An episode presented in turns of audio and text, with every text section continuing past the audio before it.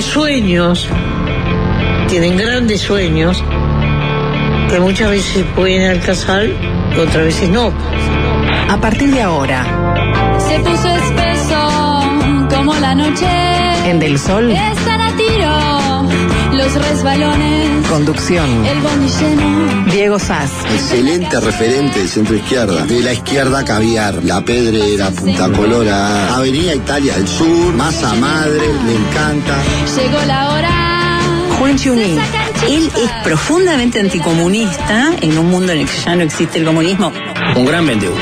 Y es fácil desviarse.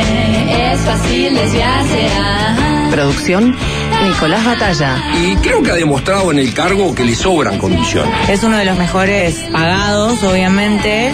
Jorge Valmeli. A mí es mi pollo, mi pollote. Son blancos y colorados. Ya están en la oposición. Están las dos campanas. Y es fácil desviarse. Es fácil desviarse. ah. Se creen que pueden hacer cualquier cosa sin límite. Yo me quedo con Diego. que escriba libros y no se dedique a esto porque no es lo suyo. Este programa tiene una evidencia empírica impresionante. Sin palabras. Está, fuera de quicio. Chapó, digo, eh, esto es política.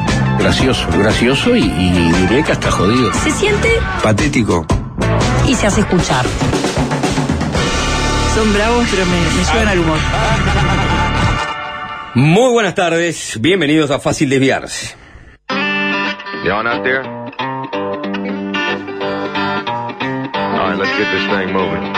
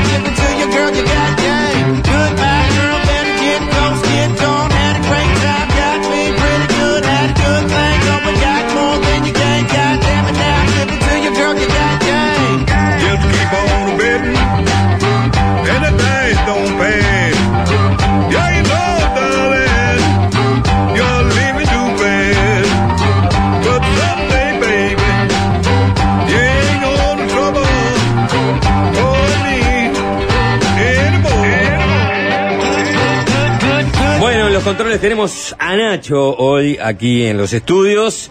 Supongo que Alvin estuvo con la transmisión de la mesa, esa sorpresa que se le hizo a Rafa, a Rafa Cotelo en el día de su cumpleaños.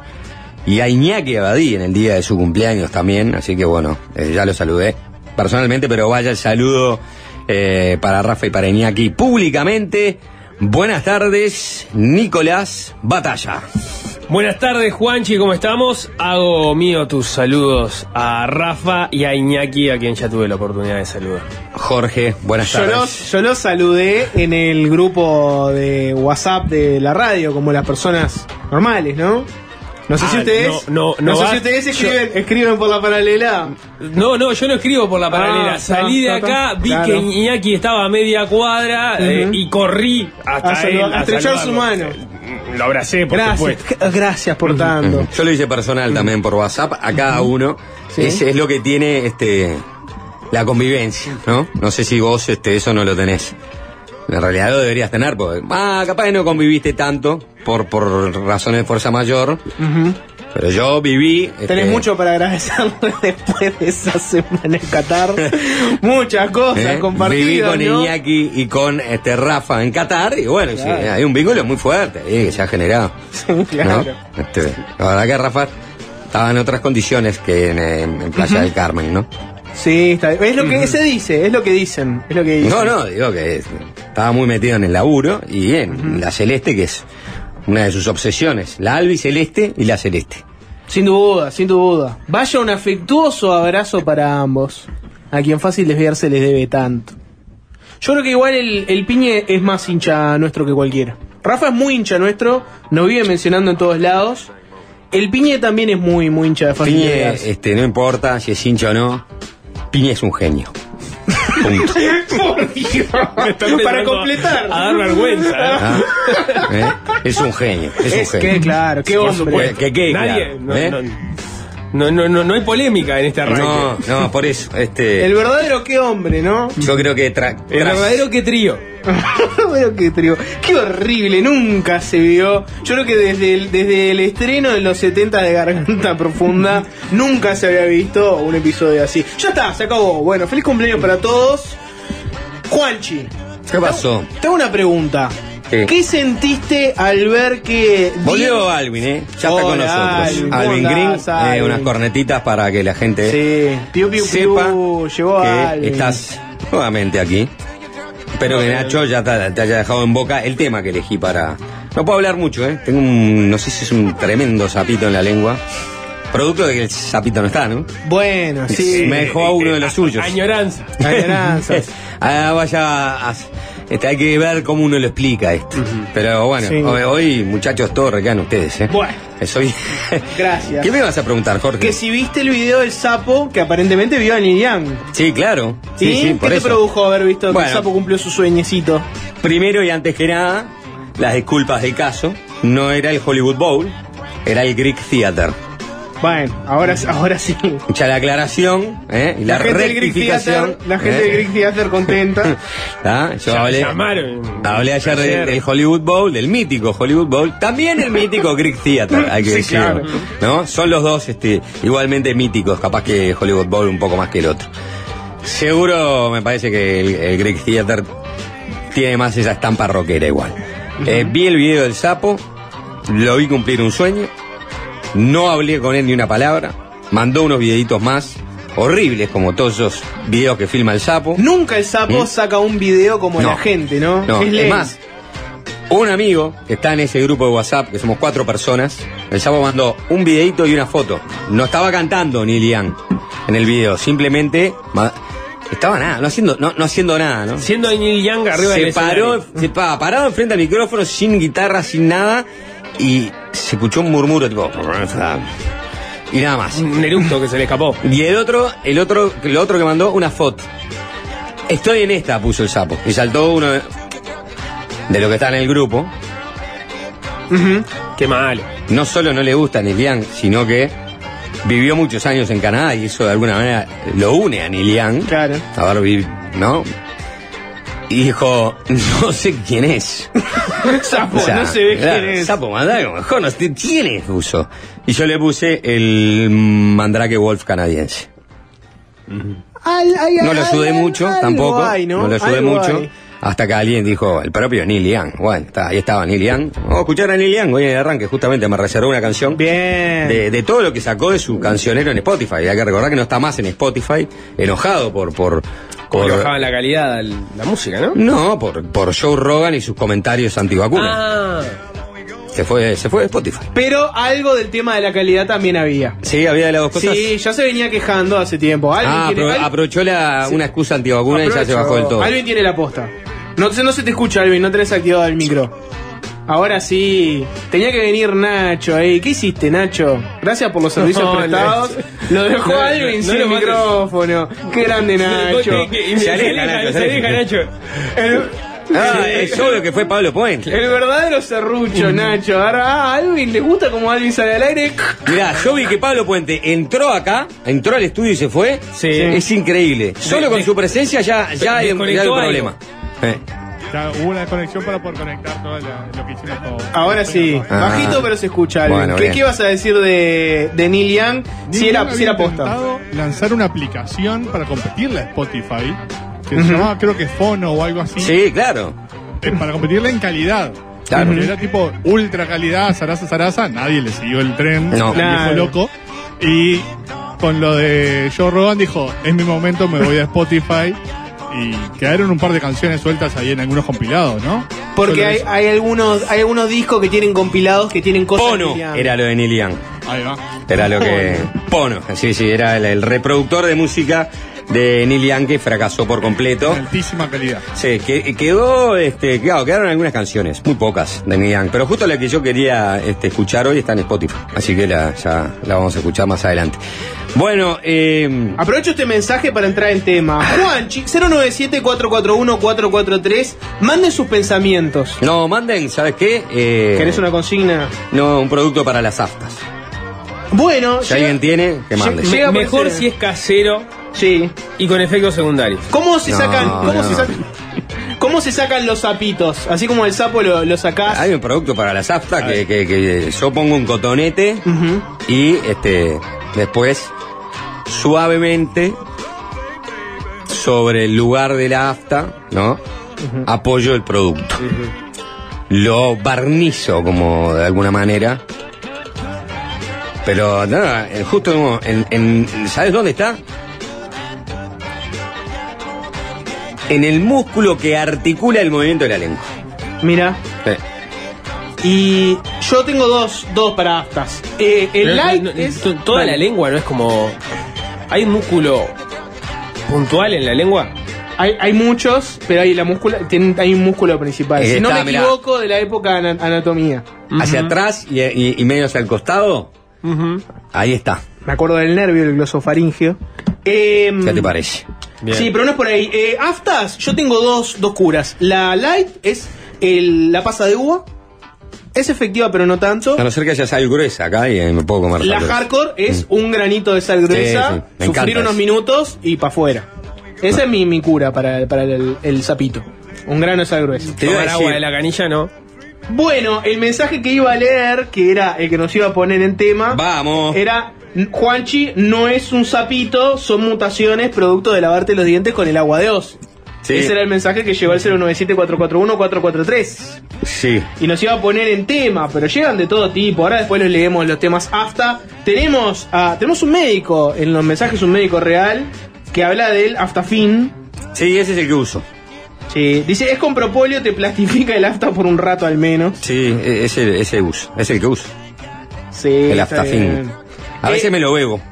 No, no.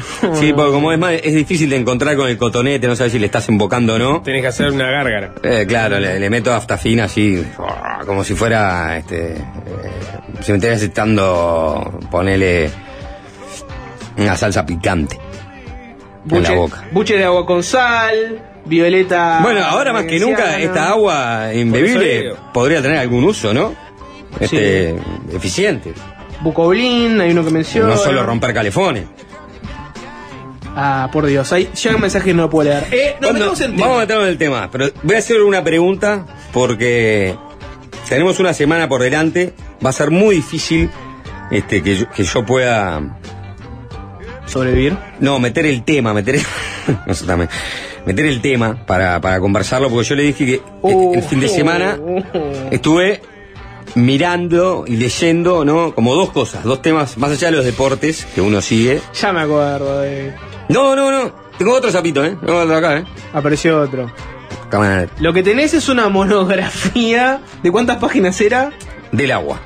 El sector del agua embotellada en, en el Uruguay, 170 páginas. Otra vez, dale con la Pero, monografía. pero a- ¿Está? ayer eh, no avanzaste de la etapa. No, Dijiste, no me ¿quiénes dejaron leer, no me dejaron leer. no me dejaron. ho- Hoy voy a ver si puedo leer parte del abordaje que hace esta monografía para recibirse de contadores públicos en el año 2009, tratando... O sea, no sé si el problema es que sea un trabajo de grado, seguramente hay trabajos más elaborados, que sea de Seguro. 2009, Sí. Capaz que la dejó un poco. La dejó que un poco quizás, de- quizás está vieja, Juanchi, desactualizada. No, pero que, yo lo que único ni que quiero- la, la- la Sí. estés leyendo, porque yo a esta altura creo que no la estás leyendo, simplemente la tenés ahí y no la avanzás. Me quedé en el capítulo de, de la explicación Los agradecimientos. de la competencia. No, no, no. Yo solo tengo la parte del plebiscito del agua, Ajá, ah, bien, dale. que sobre eso no hay nada. Pero eso es algo que quizás comente en algún momento en el arranque de este programa. No en este arranque. En este arranque. sí. Ah, Tengo dos cosas a comentar. Porque la crisis del agua también me lleva a mirar qué está pasando, ¿no? O qué ha pasado con el agua eh, en nuestro país en las últimas décadas. Y eso me llevó al plebiscito del 2004, que ahora es un tema de interés para mí. porque me parece increíble lo que dije ayer, ¿no? En un país donde la democracia directa puso en la Constitución al agua como un derecho humano y un derecho ambiental, siendo absolutamente innovador en ese momento, en el año 2004, casi 20 años después, prácticamente nos estamos quedando sin agua. Sale agua de la canilla, pero hay un problema tremendo, ¿no? Porque esa agua es intomable. Pero esto no está en la lista. Ya sé Pará, que pará. nos, nos vamos a meter en un Sí. desvío, ¿no? Eso, Pero eso por un lado. es un derecho, pero no está en la lista de los derechos que son derechos, pero si no son. No, no, también no, ya no, está. no, eso no- eso tipo no- la no vivienda digna, por ejemplo. Tenés derecho a una vivienda Sí, digna, pero. está en la Claro, Constitución pero, también. pero a diferencia Bueno. de la vivienda, este sí se venía cumpliendo. Sí. Sí, sí, claro. La vivienda está en la Constitución, no deja de ser un aspiracional, ¿no? Porque, de hecho, ayer lo comentaba la propia Lustenberg, ¿no? 30.000 niños en Uruguay que viven en viviendas precarias. Pero lo otro, Jorge, que tiene que ver con, con eso, con el plebiscito del agua y cómo el agua pasó a ser un bien público, estatal, protegido, cuyo suministro tiene que estar gestionado por el Estado, que eso también nos lleva a otra discusión que se está dando en este momento con el proyecto Neptuno, ¿no? Porque hay un gestor privado de mantenimiento de la planta, ¿no? O sea. Y por otro lado, una cosa que generó ese plebiscito. Había algunas concesiones de privados gestionando agua. Alguna en Canelones, otra en Maldonado. Y los contratos que tenían, una vez se terminaran, no se renovaban porque el plebiscito había establecido el tema de que el agua era, en definitiva, un bien público desde el suministro y la gestión y, bueno, y, y me llevó a mirar qué está pasando en algún país con el tema de el agua, si el agua se gestiona de manera privada. Y sé que me encontré con una nota en The Economist. Uh, esa suscripción. Esa suscripción que le, Sacando me el han cobrado muy caro en la renovación, sin avisarme, rompieron la cabeza. Es una nota de hace cinco días que habla del problema que están teniendo con el agua en Gran Bretaña por las privatizaciones que ocurrieron hace 30 años. Nada más. Ah, Yo es, la, sé- es la venta. Yo pensé que ya estábamos en el. No, no es la venta, es la venta, es la venta. Esto es la venta. Eh, puedo, puedo, este, eh, eh, ampliar un poco más el tema, pero como sé que vamos a quedarnos en la superficie del agua, que es mínima, Sí. ya lo sabemos, Sí. Hay solo superficie en este momento, ¿no? En este momento es un hilito. 1.800.000 metros cúbicos en Paso Severino. Ojo, va creciendo, va creciendo. Sí, sí, Cuarto claro. día consecutivo, quinto, quinto Y- día consecutivo. Y, se vienen lluvias importantes. Sí. Estuve viendo en los pronósticos, se estima la posibilidad, en el escenario más optimista, de hasta 40 milímetros en la cuenca del Santa Lucía en los próximos días. Ojo. Ah, o sea que eso le va a dar otro empujón si se cumple con el escenario más. O sea, con que caigan 20 milímetros es un muy buen escenario. Pero como sé que nos vamos a quedar en la superficie y vamos a hablar de muchas cosas que tienen que ver con estos idas y vueltas, más políticos y de peleas del agua, ya quise que mi titular sea casi un desarrollo. He dicho bastante. Bien. Callo porque las, aftas me tienen loco. ¿Qué, ¿Qué quiere la gente? ¿Qué quiere el pueblo? Si yo les pregunto en el 097-441-443. 097-441-443. ¿Qué quieren del tema agua? ¿Quieren barro o quieren profundidad? ¿Cuál de las dos cosas prefieren? Porque de, Juanchi ya le dijo que hay en la profundidad. Si te metes adentro del agua, en lo profundo encontrás esos temas. Si yo me meto en el barro, encuentro, por ejemplo, eh, novedades de la bomba de humo de OCE. Novedades del generador de humo que puso el sindicato de OCE en el edificio de la empresa pública. Me encuentro con la calle Pau pidió no dar manija a nivel internacional con el tema del agua, cuidar nuestra imagen país. En Argentina ya hay una pelea, oficialismo-oposición, agarrando la crisis hídrica uruguaya. Tengo audios. Hay mucho barro en el tema del agua, pero también hay profundidad. ¿Qué quiere la gente? Nico, voy a ser objetivo. Te voy a entregar ahora a vos el celular y dame un pantallazo de qué pide la gente. ¿Pide barro o pide profundidad? Quiero más profundidad, dice alguien, y quiero profundidad de Juanchi, dicen concretamente alguien. Quiero profundidad de Juanchi. Eh, alguien dice que quiere plata. No, eso sí, en este momento no hay. Eh, ¿Se refiere al tema de la barro tarifa? profundo. ¿Barro profundo? Barro, barro, alotov, barro, barro profundo. No, ese es el mismo. Barro. Mira, le debo a, a Sebastián Fleitas. 50 y 50. dice ¿50 y él. 50? Eh, sí. Le debo a Sebastián Fleitas, que muchos lo conocen porque es economista y aparte es columnista de No Toquen Nada. Claro. Hace muy buenos aportes con columnas. Hizo recientemente una columna que todavía la, la- la tengo que escuchar, estoy en el debe, sobre, sí, sobre este, eh, el agua ¿no? y la regulación. Y el regulador, o sea que en este caso sería la Ursea, ¿no? Porque, justamente, y, y, perdoná, Jorge, yo voy a aprovechar y, y nos vamos a meter de lleno con todo el barro que vos traes, y no lo quiero este, obviar ni un poquito, pero este artículo, que tiene unos días, dice, la privatización de los servicios públicos de agua en Inglaterra y Gales hace más de 30 años, ahora parece una gran estafa. Las firmas de capital privado han endeudado a algunas compañías de agua. Eso ayudó a impulsar sus ganancias, pero lo dejó financieramente frágiles. Las aguas residuales sin tratar se empezaron a vertir en ríos y playas, ¿no? Consecuencias negativas de los no controles. Las empresas, en particular Thames Water, ahora se ven como la cara inaceptable de las privatizaciones de servicios públicos de Gran Bretaña. Los críticos, respaldados por votantes de izquierda y de derecha, piden una renacionalización. Y te leo una cosa más. Esto puede ser una demagogia efectiva, pero está mal. Después del desastre del agua, los consumidores terminarán pagando más, no por culpa de los jefes sin escrúpulos de las compañías de agua, sino por off what. Off what, que what debe ser water, y capaz off es de Officing of Water, no sé qué Sí, algo sea, así será. que es el regulador débil y desacertado de la industria. Regulador débil y desacertado. Un regulador que no cumplió su rol de regulador fuerte, no controló, no fiscalizó, no puso altos estándares y no logró que esas empresas privadas que gestionaban el agua dieran un servicio que no terminara en el desastre o escándalo que aparentemente terminó. Pero en Uruguay, sin tener gestores privados y teniendo solo un gestor público, en definitiva hoy los uruguayos estamos padeciendo el problema del agua porque eh, se podrán pasar facturas entre unos y otros y está todo bien, pero entre otras cosas porque no se realizaron las inversiones a tiempo. No se realizaron inversiones fuertes. Y vos me podés decir, y vos me podés decir, te, te- te- te doy, Nicolás, la palabra que ya sé que me, la vas a pedir.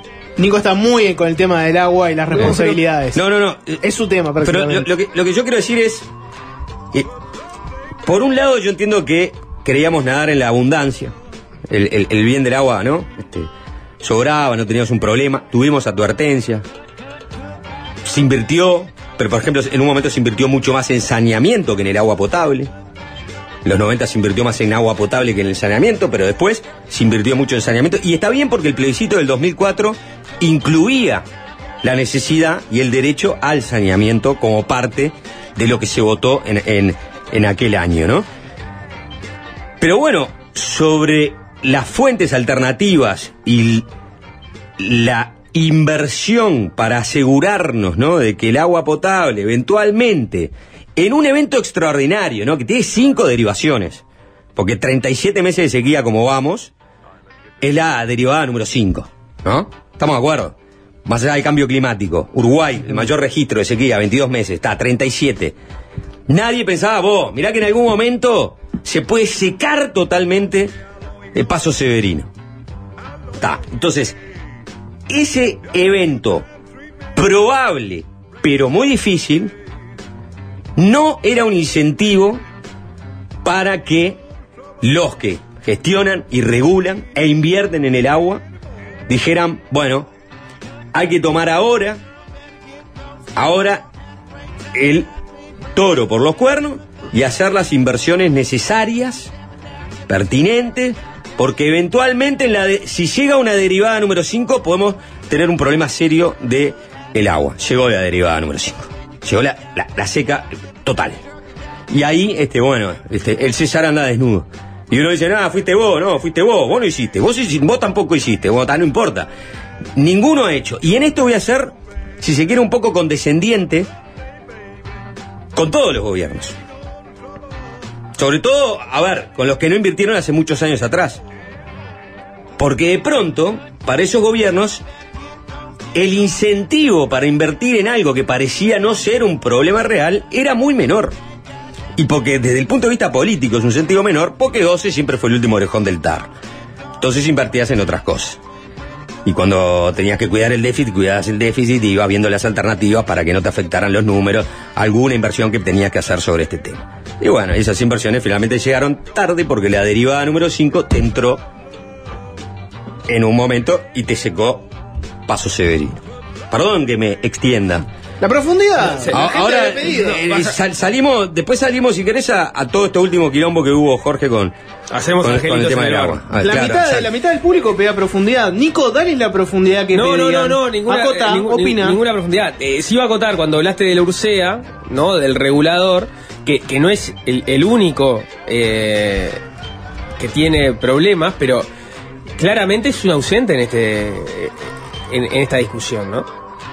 O sea, la Ursea, salvo la publicación ahora de, los datos que empezó a hacerse después, no ha tenido una participación en este proceso, por lo menos a nivel público, cuando Juanchi lo dice, es el, es el que tiene que, regular y estar arriba de esa situación. Uno lo puede pensar, está, obvio, eso tiene sentido en un mercado con distintos actores y- y si tenés empresas privadas que están jugando ahí, ahí se vuelve más relevante todavía.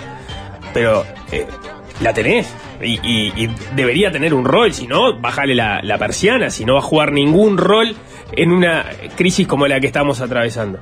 Después tengo la otra mirada, yo no soy tan condescendiente ni en el largo ni en el corto plazo. Para mí, las inversiones que no se hicieron, que son responsabilidad de todos los gobiernos, son en particular responsabilidad de los últimos tres gobiernos del Frente Amplio, porque vos tenías el tema mucho más presente arriba, lo cual no quita la segunda capa de responsabilidades que tiene que ver con la urgencia concreta, donde claramente hay una responsabilidad de este gobierno en dormirse muchísimo a la hora de implementar las opciones. Sí, sí, en la- son, eh, son, son, son respo- anticipar un, problema, anticipar un problema que ya estaba. Exacto. Que era la, la- Y a- y el, ahí- pro- el problema de la sequía. Y ahí ya no estás hablando de escenarios tan improbables porque los riesgos los tenías relativamente cerca. Entonces ya no es que estás hablando a futuro de algo si se daba, no, vos ya tenías la seca arriba, ya veías cómo te estaban bajando las reservas y llegaste tarde igual por dineros que no parecen ser tan importantes en lo que es la plata del Estado en relación a los riesgos que estabas asumiendo, porque no es, estás asumiendo una situación poco probable, pero el riesgo de esa situación es, es un montón. Es como diga, bueno, nunca se te rompe el motor de un avión. No le pongamos redundancias. No, no Mm. pongamos dos motores en los aviones. Si los motores andan, andan bien, ¿cuán- Sí. ¿cuántas veces se te rompe el motor de avión? No, bueno, está. Por algo te le pones dos motores a los aviones. Digo, no sé si sos. Pero sí utilizar mecanismos de redundancia Se entiende cuando, el ejemplo. cuando el riesgo es muy elevado. Mm. Eh, entonces, ta, me parece que eso es. Hay que marcarlo. Después, a propósito de la mirá, pregunta de Sebastián. te- te vendo una, una Sí. base cortita, ¿no? Cuando este problema se empieza a consolidar, el problema hídrico, ¿tá? hablo con un jerarca de gobierno. Y, este, de alguna manera, le interpelo por qué el gobierno, este, no hizo de todos modos Casupa. Que capaz que no era, no era una solución para este momento, porque eso es algo que se sigue discutiendo. Sí, sí, claro. ¿no? Pues es de otro orden esa Es de discusión. otro orden, está. Esa discusión, que es más técnica, que tiene que ver con los tiempos, eh, si cuándo la empezabas y si te daba para, a pesar de la seca que ya se había instalado, generar algo de agua en ese embalse que pudiera usarse como un reservorio en, en medio de esta crisis porque tenías un embalse más, está. Olvídate de esa discusión. ¿Por qué no hacerla igual? A, este, a esa represa que mejoraría de todas maneras ¿no? Las capacidades de Santa Lucía, en un escenario normal. Y en un escenario un poco más extraordinario, cuando necesitas más del agua y tenés que cuidarla. Porque me decía, era redundante hacer esa inversión si la opción era ser la fuente alternativa de Neptuno. Porque con Neptuno y Santa Lucía no vas a tener un problema en el futuro. Entonces, gastar por partida doble era ahí si querés ponerle tres motores al avión. No, no, es lo que dicen las voces, por ejemplo, el propio Castañino ha dicho, son necesarias las dos. Lo, lo- lo dijo ahora recientemente, pero lo venía diciendo. Y, y no es lo que dicen algunos de los informes en los que incluso se ha basado OCE de que al 2040, 2045, vos Casupá lo precisabas igual aunque hubieses hecho Arasatí. Con, lo, con lo cual, digamos, capaz que no lo necesitabas urgentemente. No, no, yo te estoy dando la opinión Sí, sí, sí, de un jerarca de gobierno, porque te puedo dar una opinión de otro jerarca de gobierno, no puedo decir nombre porque fueron conversaciones en off, que me decía eso mismo que vos citás ahora el gerente de OS. Me decía, habría que haber hecho Casupa. Habría que haber hecho Casupa. No solo porque es una inversión que es necesaria, sino porque eh, en definitiva vas a gestionar fondos, ¿no? Del préstamo del BID, eran directamente fondos que tuvieras que conseguir por otro lado.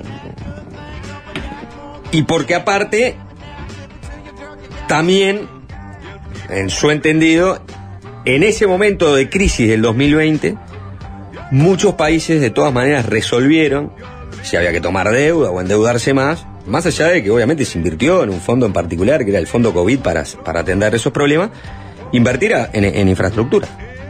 Porque entendían que era un buen momento. ¿Por qué? Porque la plata estaba barata. Entonces, si la plata estaba muy barata, ¿por qué no invertir? ¿Y por qué no hacer eh, casupá de todas maneras? Y eso, para el actual gobierno, hubiera sido el mayor aliciente, inclusive en un problema de crisis jodido. Porque si la oposición te iba a culpar de algo, te iba a culpar de no haber hecho casupá. Pero vos arrancaste casupá. Y el costo de hacer casupá en ese momento era un costo, si se quiere, manejable, menor, y implicaba una cosa, que en definitiva ibas a tener una mejora, ¿no? De tu infraestructura en agua, y te blindabas ante eventuales críticas. Porque nadie te podía venir a sacar la carta. Pero bueno, está, estoy hablando con el contrafáctico. Y, y después hay otro elemento que creo que tiene que ver con la columna de, de, de Seba Fleitas, o parte de lo, que, de lo que llegó a decir es, si no estamos pagando una tarifa de OCE demasiado barata, en la medida de que claramente cuesta un montón conseguir recursos para las inversiones que OCE necesita. Recordemos, gran parte de la discusión en, el- en- los, últimos, por lo menos dos gobiernos del Frente Amplio, capaz que desde el primero incluso, tenía que ver con la peregrinación que hacía cada tanto el, el- alcalde de Aguascorrientes pidiendo que se hiciera una planta de tratamientos de lodos en aguas corrientes, que no tiene que ver necesariamente con esta discusión, tiene que ver con el agua que termina potabilizando aguas corrientes, no con la cantidad, sino con la calidad, que era una inversión de 30, 35, 40 millones de dólares, o sea, una inversión, un vuelto relativamente chico en lo que son las inversiones del Estado. Y eso tuvo añares para anunciarse Ahora, no- la verdad, no sé en qué, en qué punto está en este momento, pero sé que en este gobierno eh, se anunció que se iba, que se iba a, a- a comenzar a, a realizar. 35, 40 millones de dólares. El tipo se pasó sus dos periodos como alcalde reclamándolas algo que se entendía que era necesaria, que el gobierno anterior entendía que era necesaria además porque se había manejado, pero no aparecían eh, los recursos. O sea, hay un problema grande para invertir en agua y capaz que el problema tiene que ver con que la tarifa es demasiado eh, barata y hay que tener claro cuál es el nivel de inversión que se necesita y en función de eso, en todo caso, establecer la tarifa. Está claro que, es una tarifa este, muy barata, ¿no? Porque pensábamos que, el agua este, eh, era, un- no era un bien escaso, ¿no? Era un bien que... Y creo que ese, ese, ese pensamiento y aquello del derecho humano fundamental y esencial, bueno, hacía que teníamos una gestión baja en inversiones, si se quiere, no prioritaria desde el punto de vista de jerarquizarlas, pero a la vez este, con un precio muy accesible. El agua, lo que uno paga por mes de agua, es significativamente inferior a lo que pagás de luz. Sí, claro. ¿no? Eh, Si y- salimos de esta con el aprendizaje de que hay que subir la tarifa de OCE, me mato. Les aviso. O sea, si salimos de esta crisis con la idea de, no, bueno, ahora lo que hay que hacer es que te cobren más el agua, está. me- En este momento me- no te preocupes porque me- en lo inmediato. Jorge, No, el reclamo que no te la Voy a cortar, voy a cortar ya esta conversación de no, Ah. pagamos, pagamos muy poco de OCE, se acaba acá. No, No, no sigue bueno, pero, eh, a ver. Ya te cedí, Eh, Nico, eh, el, eh, que- eh, el seguir pagando con el la agua salada, no me subas la tarifa. Tan, tan del lado carnero de la vida, no, Nico. O sea, está No, bien. No te pongas, no te pongas, no te pongas Está bien. pillo, además después. Está bien, está bien, no pa- está bien seguir pagando el agua salada, o ta, te la llevo. Que me cobren más todavía, no, pará, pará, ya está. No, no, yo está. no tengo. No es una discusión no para, tengo- no es una discusión para ahora. No tengo la más pálida idea de a cuánto está bien o está mal que se cobre una tarifa. Lo único, lo que sé, lo único que sé es que faltan incentivos para el sistema político para que haga las inversiones que tiene que hacer en agua.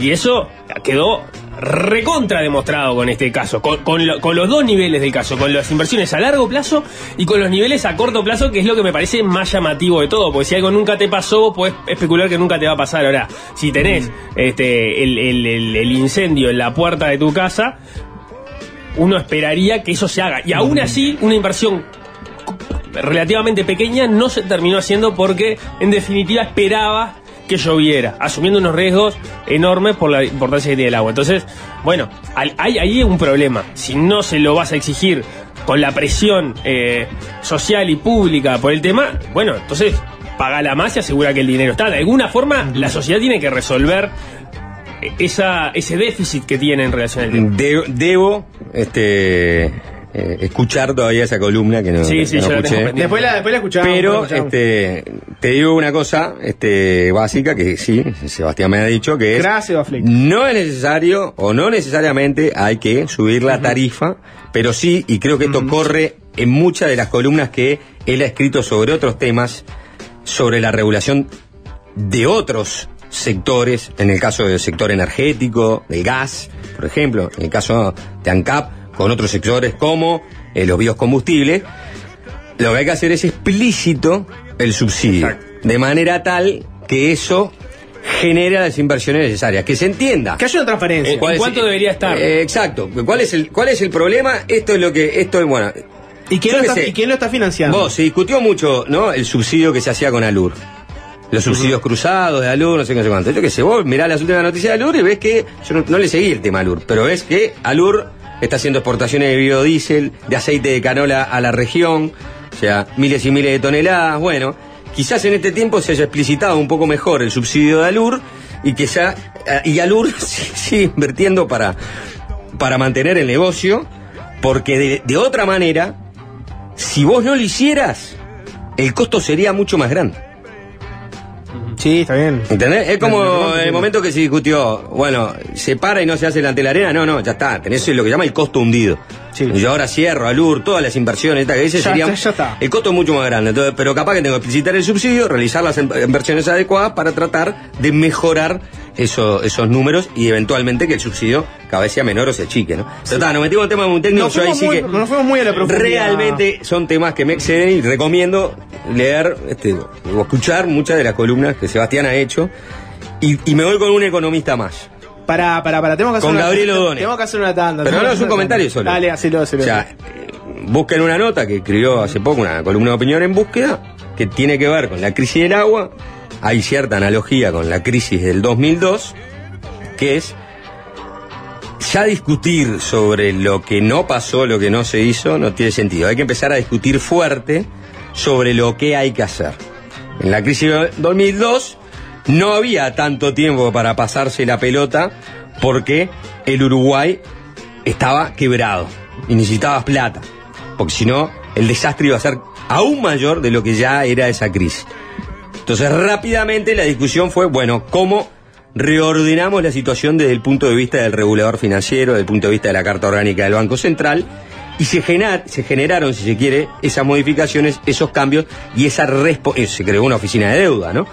Esas responsabilidades políticas que después pasaron a una tecnología jurídica y una responsabilidad de gobierno que trascendió diferentes partidos y que se aprendió una lección. Bueno, está, el agua ahora más allá de pasarnos las facturas entre todos, que aparte es una factura jodida de pagar porque te está saliendo agua salada y no querés pagar OCE, el sapo no quiere pagar OCE, hay que aprender una lección y hay que fortalecer la gestión futura del agua en nuestro país. Chau, no, no, no hay otro. Nos fuimos muy a la profundidad. El 50% de la audiencia de Fácil Desviarse que pedía profundidad lo obtuvo.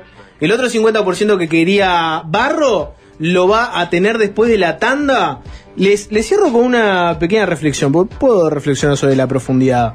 Eh, vamos a dejar de lado un tema barriento que era el, el generador de humo. Nos vamos a centrar en otro del bloque que viene. No lo digo por el lado de los académicos, que al revés, es recontra interesante leer el análisis que tienen sobre, bueno, qué habría que hacer de acá a futuro, cómo se llegó a este lugar.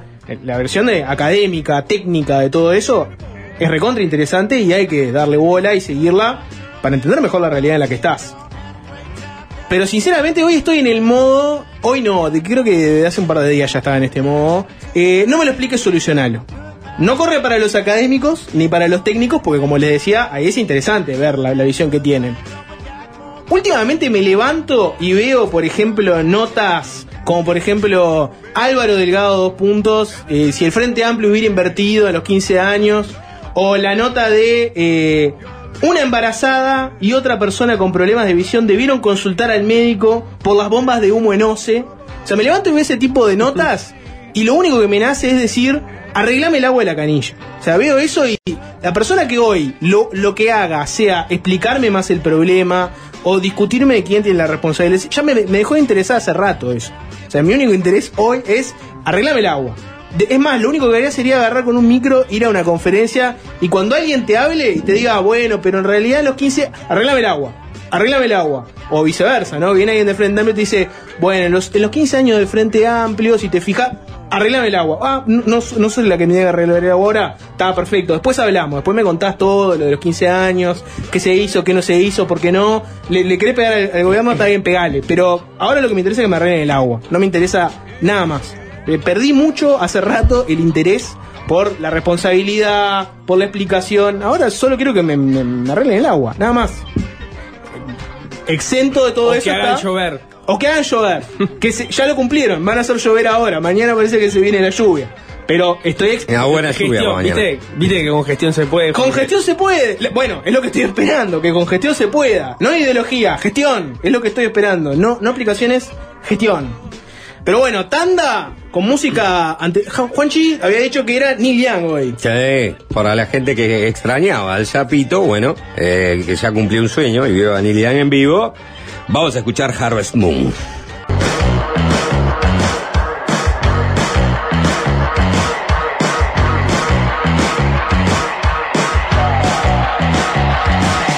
Bueno, ahora sí, lo que reclamaba la otra mitad de la audiencia de Fácil Desviarse, Jorge. Una fácil desviar, la grieta de fácil desviarse, el que quiere fango y el que quiere profundidad. Hasta tenemos grieta propia. Eh, episodios de barrio internacional vinculados al agua, hay, por supuesto, pero para eso tenemos que irnos brevemente a algo que no abordamos ayer, porque estábamos con poco tiempo. Básicamente ayer en las declaraciones que dio a los medios, la calle Pou habló sobre la frase del presidente argentino, Alberto Fernández, la de abren la canilla y no sale el agua. Eso lo escuchamos, lo, lo comentamos ayer si quieren ir a delsol.uy, a la sección de fácil desviarse, lo pueden encontrar ahí.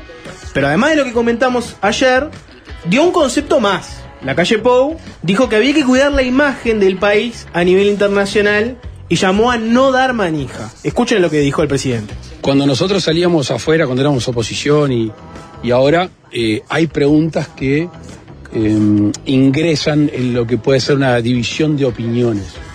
Entonces hay que ser muy cuidadoso eh, de tener todas las discusiones, aceptar, por supuesto, como gobierno todas las críticas, pero no dar manija afuera. Porque dar manija afuera e informar de determinada manera puede traer estas cosas para atrás. Es el libre juego de la democracia, simplemente eh, la crítica, sobre todo a- a- al gobierno, pero hacia afuera cuidarnos mucho, porque trae este tipo de, de, de respuestas. Pero bueno, cada uno sabe cómo cuidar el país y en el lugar que le tiene que cuidar. Conectado a eso, el presidente habló también de los pedidos de colaboración que había hecho Carolina Cose a otros países. Por si se perdieron ese episodio, básicamente la intendenta de Montevideo se contactó con distintas embajadas y pidió colaboración por la crisis hídrica uruguaya. De hecho, es de ahí que vino la comunicación con Argentina. Distintos medios habían publicado que en el Ejecutivo había molestia por esas gestiones que hizo COSE, ese pedido que hizo COSE de ayuda a otros países, de cierta forma había generado una molestia en, en el Ejecutivo. Escuchen lo que contestó el presidente sobre ese tema. También trascendió y está bueno quizás aclarar que hubo molestias en el gobierno por los pedidos de ayuda internacional que hizo la Intendencia de Montevideo. ¿Hay algo de eso? A ver, al revés. Creo que justamente lo que decía hace un instante, todo el mundo tiene que remar para ayudar. Y todo el mundo que pueda conseguir algo y lo hace para el bien del país sería muy menor eh, protestar y quejarse, de eso. Capaz que no es el rol directamente, pero si mañana veo que, por ejemplo, supongamos que ahora llueve mucho en Montevideo y la boca de tormenta no están eh, limpias o no se aprovechó para limpiar algunas cañadas y llueve mucho. ¿Qué vamos a decir? No, esto es tarea de la Intendencia de Montevideo o alguna división militar o alguien puede ayudar o el Ministerio de Transporte. No, creo que todos tenemos que tirar lejos de, molestar. Me parece que está bueno, esa es la forma positiva de ayudar al país en este momento. Bueno, la calle Pueblo lo que dijo es que no molestó ese, esa, no molestaron esas gestiones que hizo Carolina Cose, pero así como dijo eso, también dijo hay que cuidar la manija y hay que cuidar la percepción que tienen en otros países de lo que está pasando en Uruguay. O sea, dijo esas dos cosas. El consejo ese de no dar manija, evidentemente no corría para los medios argentinos, porque tenemos otro capítulo del episodio, cómo los medios argentinos abordan la crisis hídrica del Uruguay. Y, lo que se hicieron ahora fue un festín a partir de las declaraciones, el cruce que hubo entre Alberto Fernández y la calle Pou. Por ejemplo, Babi Checopar le dedicó unas palabras en su programa a este tema, y lejos de soltarle la mano a la calle Pou por el tema de la crisis hídrica, redobló la apuesta. Pidió que, aún con el tema de la crisis hídrica, a partir de las respuestas que había dado la calle Pou, que le parecieron satisfactorias, los argentinos tendrían que alquilar a la calle Pou por lo menos unos seis meses para que vaya a gobernar ese país. Babi, ¿querés que te hable de Uruguay? Vos mencionaste a la calle Pou. Ayer eh, Alberto en Saliqueló agarró y dijo que en Montevideo abrían el grifo y no caía agua. Hoy la calle Pou le contestó Claro. a eso y le dijo, creo que habló en un acto de ignorancia. A ver, vamos a escucharlo. ¿Cómo vio las declaraciones del presidente argentino respecto a que en las canillas de Montevideo no salía agua? Puede ser por dos razones. Mala intención que la descarto o por ignorancia simplemente. ¿Va a tener alguna comunicación respecto a esto? ¿O se le va a, a indicar cuál es la información correcta? Supongo que es leer en internet y se entera enseguida si quiere obtener la información correcta. Pero, pero, perdón, pero sí. eh, yo ayer hablé con el embajador argentino de Uruguay, con el cual tengo muy buena relación, y el canciller tengo entendido que habló con el presidente de, de la República Argentina. La calle Pou, dos cosas quiero decir. Primero, si hay un laburo en alguna radio de Uruguay, algún canal de Uruguay, de verdad le digo, iríamos todos. Segundo, eh, si usted tiene tiempos libres, lo alquilamos, ponemos guita entre todos los argentinos, no puede venir seis meses de presidente para darnos un poco de orgullo porque estamos hechos mierda. Bueno, esa- eso es lo que decía Babi del Checopar. Sol. Bueno, pidió laburo por la paralela, ¿no? Dijo, bueno, si hay un trabajo en un programa de radio, de televisión, pidió, pidió laburo. O Dugana del Sol y Babi. Azul. Juntamos tres, tres dólares y lo tenemos de columnista. Babi, yo creo que su lugar es azul, ¿no? Por obvias razones, él tiene que ir a azul, a del ¿Cómo? sol no lo ve. Cuatro serían dólares las y que traiga un bidón de Se pega agua. más con el perfil. Cuatro dólares y que traiga un bidón de agua. No, Vos no caigas en Están eso. baboseando a los argentinos. No, no se han en muerto, esa. vos y Alvin. Vos y Alvin. Sí, los dos. Están, están en modo Lucas Upstein No. Upstein, ¿no? Eh, por derecha y por izquierda, así como tenías a Babi Checopar pidiendo que la calle Pou, igual con la crisis hídrica, vaya a Argentina a gobernarlos porque están hechos mierda, tenés, como lo calificó el diario El País, el canal ultra kirchnerista C5N con eh, Elizabeth Bernassi, la negra Bernassi, que tiene un espacio de humor donde ella parodia a Viviana Canosa, hace como una periodista del estilo de Viviana Canosa. Hizo una defensa encendida de la calle Pou, ese personaje, que por la, por la paralela era evidentemente un palo, escúchenlo. ¿Quién puso esta botella de agua acá? ¿Quieren provocar al gobierno uruguayo? ¿En serio? es un orgullo para los argentinos, para estos argentinos que queremos ser uruguayos. Pero ¿saben qué, Cucas? En serio te lo digo, Uruguay no necesita tener agua. En Uruguay tomamos mate con lo que sea. Exprimimos un boniato, tomamos agua del florero, estrujamos un trapo de piso, pero jamás, jamás vamos a tomar agua, el mismo agua que toman los peronistas. Eso es lo que hace este populismo cuca, chicos. ¿Quieren vacaciones? Les dan vacaciones. ¿Quieren un iPhone? Les dan el iPhone. ¿Quieren una escuela? Les dan escuela. ¿Quieren agua? Les dan agua. Aprendan de la calle Pou, señores. ¿No hay agua en Uruguay? Bueno, espera que llueva. ¿A querer salud? Bueno, salí a la calle a ver si te cae un hospital en la cabeza, querido. Estoy harta, pero harta de que los pobres vivan como reyes a costa de los impuestos que yo no pienso pagar. ¿Humor? ¿Sensación? Te, te juro que pensé que era una parodia. por un después, momento. Después empastó con una parte que yo ya había visto y me di cuenta de que era de verdad. Pero te juro que pensé que era una parodia. Bien. Sensaciones, no solucionamos el tema de la crisis hídrica, pero logramos el objetivo de ser como un subtema de los medios argentinos de, según en dónde están agrietados, qué hacen con esto. Vieron que el fango tiene eso, ¿no? Así como pasamos de lo sublime que era, ¿no? El cómo llegamos hasta acá, qué habría que hacer, preguntarnos las cosas. El fango muchas veces es solamente dos audios fangosos y la, la pregunta de sensaciones. Para el oyente que pedía 50 y 50. Para el oyente que pedía 50 y 50. No, no, no así para el oyente que pedía, le pedía a Juanchi, sobre todo que no eh, ensuciara su barro con profundidad. Eh, nos ensució un poco el barro con- con su Sí, profundidad. no- Acabo con de tener de todo. La, la negra mi- eh, mi- eh, que yo qué sé, la mitad de la gente de acá capaz que la conoce y la mitad que no. Eh, imitando a Canosa, que más gente conoce a Canosa que a la negra Bernasi seguro. A esta altura sí, me parece, ¿no? No, obvio. Sí, sí. Yo creo que hubo un tiempo que la gente, sobre todo la, la gente más rockera, conocía a la negra Bernasi, no tenía ni idea quién era Viviana Canosa. Obvio. Ahora ya Viviana Canosa es mucho más conocida que la negra Bernasi, ¿no? Sí. Que terminó en esto, parodiando a Canosa en, En C5N. en C5N, o sea, tampoco, digamos que... Y todo tema, yo creo que suceda en Uruguay, para un lado, para el otro, termina cayendo ahí en la grieta argentina, ¿no? Sí, claro. Estamos siendo este, víctimas, nosotros los uruguayos, de su propia grieta. Hay un mensaje que es brillante que dice al lado del barro argentino, Sebastián da Silva es nuestro rodó. Es cierto que uno a veces trata a los políticos uruguayos o algún periodista se, se burla del barro. Comparado con el barro argentino no somos nada, ¿no? No, no, no aportamos mucho. No, no, no, pero no. No nos. Al lado del barro argentino eh, somos todavía eh, oh, arcilla. Claro, va, te iba a decir, es una, una, una entidad distinta. Sí, no, sí, no, no claro. descu- no descubrimos. o sea, hay tierra y agua por separado. Ujú, Sí, sí.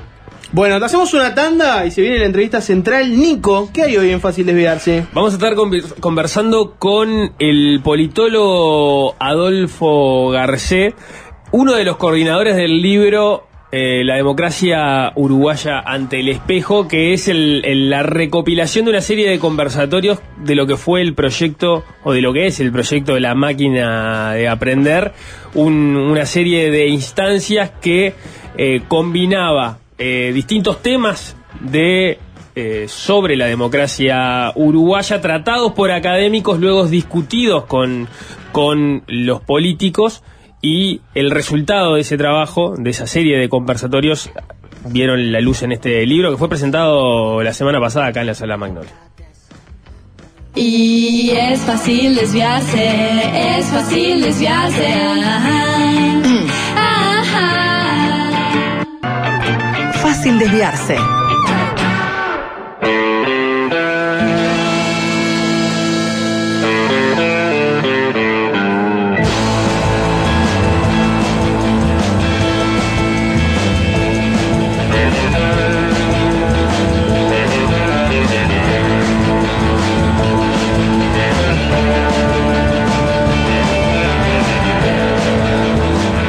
La semana pasada, a pocos metros de acá, en la sala Magnolio, la vicepresidenta de la República, Beatriz Argimón, y la vicepresidenta del Frente Amplio, Verónica Piñeiro, oficiaron conjuntamente de presentadoras del libro La democracia uruguaya ante el espejo, conversatorios de la máquina de aprender que coordinaron los politólogos Fernando Boidi y Adolfo Garcé. Como su nombre lo sugiere, en ese libro se recoge el resultado de lo que fue la iniciativa La máquina de aprender, una serie de foros político-académicos orientados a generar insumos para mejorar prácticas e instituciones de la democracia uruguaya. Hay distintos focos recogidos en esos intercambios, las ases- asesorías parlamentarias, el uso de las redes sociales, la representación política de la mujer, el trabajo de los gobiernos subnacionales y los mecanismos de urgente consideración. Vamos a tratar de eh, adentrarnos brevemente en algunos de ellos. ¿Qué ha aprendido hasta ahora la democracia uruguaya? ¿Qué le falta por aprender? Vamos a conversarlo con Fito Garcé, que como decía, junto a Fernanda Boidi, eh, fue coordinador de este proyecto que formó parte del programa regional Partidos Políticos y Democracia en América Latina de la Fundación Conrad Adenauer. Fito, bienvenido. ¿Cómo estás? No, muchísimas gracias por la invitación, este, por la hospitalidad. Muchas gracias por estar acá. Contanos primero cómo, cómo fue la dinámica del, del proyecto La Máquina de Aprender. Empezamos a pensar en esto primeros meses del 2021. El actual vicecanciller, Nicolás Albertoni, en ese momento formaba parte de las conversaciones con Fernanda y conmigo. Eh, la Fundación Conrad Adenauer, como otras fundaciones, bueno, tiene la mejor onda, y la, hablando de hospitalidad. Es muy hospitalaria este, cuando llevamos propuestas que tienen que ver con el fortalecimiento de la democracia y todo eso. Y entonces rápidamente, nada, nos imaginamos este proyecto, rápidamente conseguimos el apoyo de ellos y lo empezamos a ejecutar segundo semestre del 2021. O sea que dos años de trabajo. La, la, la dinámica, y vos la, la vas a profundizar un poco mejor, era, se se identificaban estos temas que yo iba Claro. leyendo, se generaba un texto Sí. académico con este, referentes en ese tema y a partir de eso se generaba una discusión o un conversatorio con este, políticos de primer nivel. Claro, claro. Eh, elegimos cinco temas después de discutir bastante entre nosotros. Habría muchos otros, desde luego. No porque la democracia uruguaya sea un desastre. Ya sabemos que no es. Ya sabemos que es la mejor de la región. Ya sabemos que es de las pocas democracias como la gente del mundo. Pero hay que ponerla en el espejo, no para que diga, ay, qué linda, soy la más linda y la más buena, ¿no? Sino para ver a tiempo sus defectos. Porque, porque el. Mirá, Uf. Eh, eh, en alguno de mis primeros trabajos, hace muchos años atrás, leí mucho sobre la conciencia crítica, ¿no? Marcha, la generación del 45, el Uruguay de los 50. Y si algo nos hizo mal en esa época fue el conformismo. Es decir, se decía, Uruguay, un rincón bendito. Uruguay, la Atenas del Plata. Uruguay, ¿no? Este, la Suiza de América. Como el Uruguay no hay, campeones del mundo. Che, nos hizo un daño espantoso. Eh, 15 años después estábamos a los tiros. 20 y pico años después estábamos en dictadura. Entonces, no es sembrar alarma. Es simplemente decir, lo que tenemos hay que cuidarlo. ¿Y cómo lo cuidamos? Viendo a tiempo los problemas y conversando sobre los problemas bien. Esta es la parte en que yo hago el show de los dos gauchitos. El show de los dos gauchitos, ¿en qué consiste? Consiste en que en la tapa es un lindísimo cuadro de Blanes, que se llama Los Dos Caminos, donde hay dos gauchos a caballo discutiendo. Y esos dos gauchos, entre otras cosas, representan, bueno, académicos y políticos. Lo mejor que nos puede pasar es discutir. Es que académicos y políticos discutan en una sana, en una buena, ayudándose mutuamente, aprendiendo los unos de los otros. Y bueno, por eso, que haya un buen documento académico, que haya periodistas en el medio, que son claves en todo esto, y que haya eh, políticos, ¿no? y que estemos en la misma mesa charlando. En, en, en la introducción al, al trabajo y también este, en una de las, este, de las charlas, si no me equivoco, y en ese caso corregime, aparece también la idea de cómo va aprendiendo la democracia uruguaya. En ese sentido, ustedes se, se basan este, en, en- en la tesis de, o en la teoría de la evolución cognitiva de los órdenes sociales de Manuel Alder, que no sé si da, o sea, eh, si se Sí, puede este, explicar, pero bueno, que tiene que ver con eso, con, con identificar cómo va aprendiendo la democracia uruguaya. Eh, yo tengo un amigo que cada tanto se equivoca. Pero hay que aprender de los errores. La vida es eso, ¿no? O sea, yo en verdad estoy hablando de mí mismo. ¿no? Para que quede claro. Sí, sí. O sea, todo- eh, no había que explicarlo, ¿no? Era, No, obvio, obvio, ¿verdad? Sí. Ok. Che, pero en realidad eh, no hay otra manera. Uno aprende de los errores. Y lo que dice Manuel Arde es que los órdenes sociales hacen a partir de lo que llama el background knowledge, el conocimiento de fondo, ¿no? lo que vos pensás, cómo te pensás que funciona el mundo, cómo pensás que son las cosas, cómo, cómo pensás que deberían ser. Que ese conocimiento informa las prácticas, eh, eso, las preside, las orienta, las prácticas, y que luego, una vez que vas haciendo, una vez que vamos haciendo, una vez que los practicantes van practicando, van haciendo, tienen la oportunidad de aprender. ¿No? Si hacen un esfuerzo reflexivo. Por eso es evolución cognitiva de los órdenes sociales. ¿no? Tenemos la oportunidad de aprender de- a partir de lo que hacemos. Esto está inspirado allá, allá lejos, en el pragmatismo filosófico. El pragmatismo en tanto filosofía consiste en eso. A priori tú no sabes cuál es, qué es lo correcto, qué es lo incorrecto, pero sí, a partir de la práctica vas encontrando la verdad. Esa es la filosofía pragmatista en la que se inspira Emanuel Adler, que a su vez nos inspira a nosotros. ¿Y se puede identificar una forma de hacer eso a la uruguaya? Mirá, lo que, lo que, a ver, ejemplos de órdenes sociales que aprendieron, esto se lo robo a Manolo Adler. Europa. Europa vivió siglos en guerra, siglos en guerra, y en el siglo XX tuvo dos guerras espantosas, ¿no? En la primera mitad, y en la segunda mitad, a partir de los desastres, construyó cosas gloriosas como la Unión Europea. Ahí, y el Estado de Bienestar, por ejemplo. ¿no? Y la democracia. De, de ahí que te financia. Con rata de agua. Cierto, todo cierra, ¿no? Todo, cierra, todo cierra. ¿eh? es un círculo virtuoso. Exactamente. Sí, buenísimo. Eh, Pero pará, y- entonces, y- yendo- y- y yendo- entonces, y Uruguay es lo mismo. Uruguay aprendió. Uruguay, por eso decimos que es una máquina de aprender. Uruguay es una máquina de aprender. Lo que no hay que hacer es apagarla. En el siglo XIX, perdóname, en el siglo XIX éramos un desastre. O sea, hubo una guerra civil, dos guerras civiles, tres guerras civiles, era un desastre aquello. Aprendimos y a partir de, esas, de ese desastre construimos un sistema democrático inteligente. Y tuvimos otros desastres y volvimos a aprender. Y por ejemplo, sin que hubiera un desastre, necesariamente aprendimos a combinar, a ver, eh, cómo dividir el poder, por un lado, y cómo darle gobernabilidad a los presidentes. ¿Viste? Fuimos haciendo como un zigzag a lo largo de la historia, haciendo reformas constitucionales para un lado, reformas constitucionales para el otro. O sea, nosotros ya sabemos aprender. Lo que nosotros decimos es a seguir aprendiendo. Y es clave, yo lo cuento en mi capítulo en el libro, es clave, aunque a veces nos cueste reconocerlo, hasta nosotros mismos, politólogos, intelectuales, es clave también el papel nuestro. Nosotros podemos ayudar a que las cosas mejoren.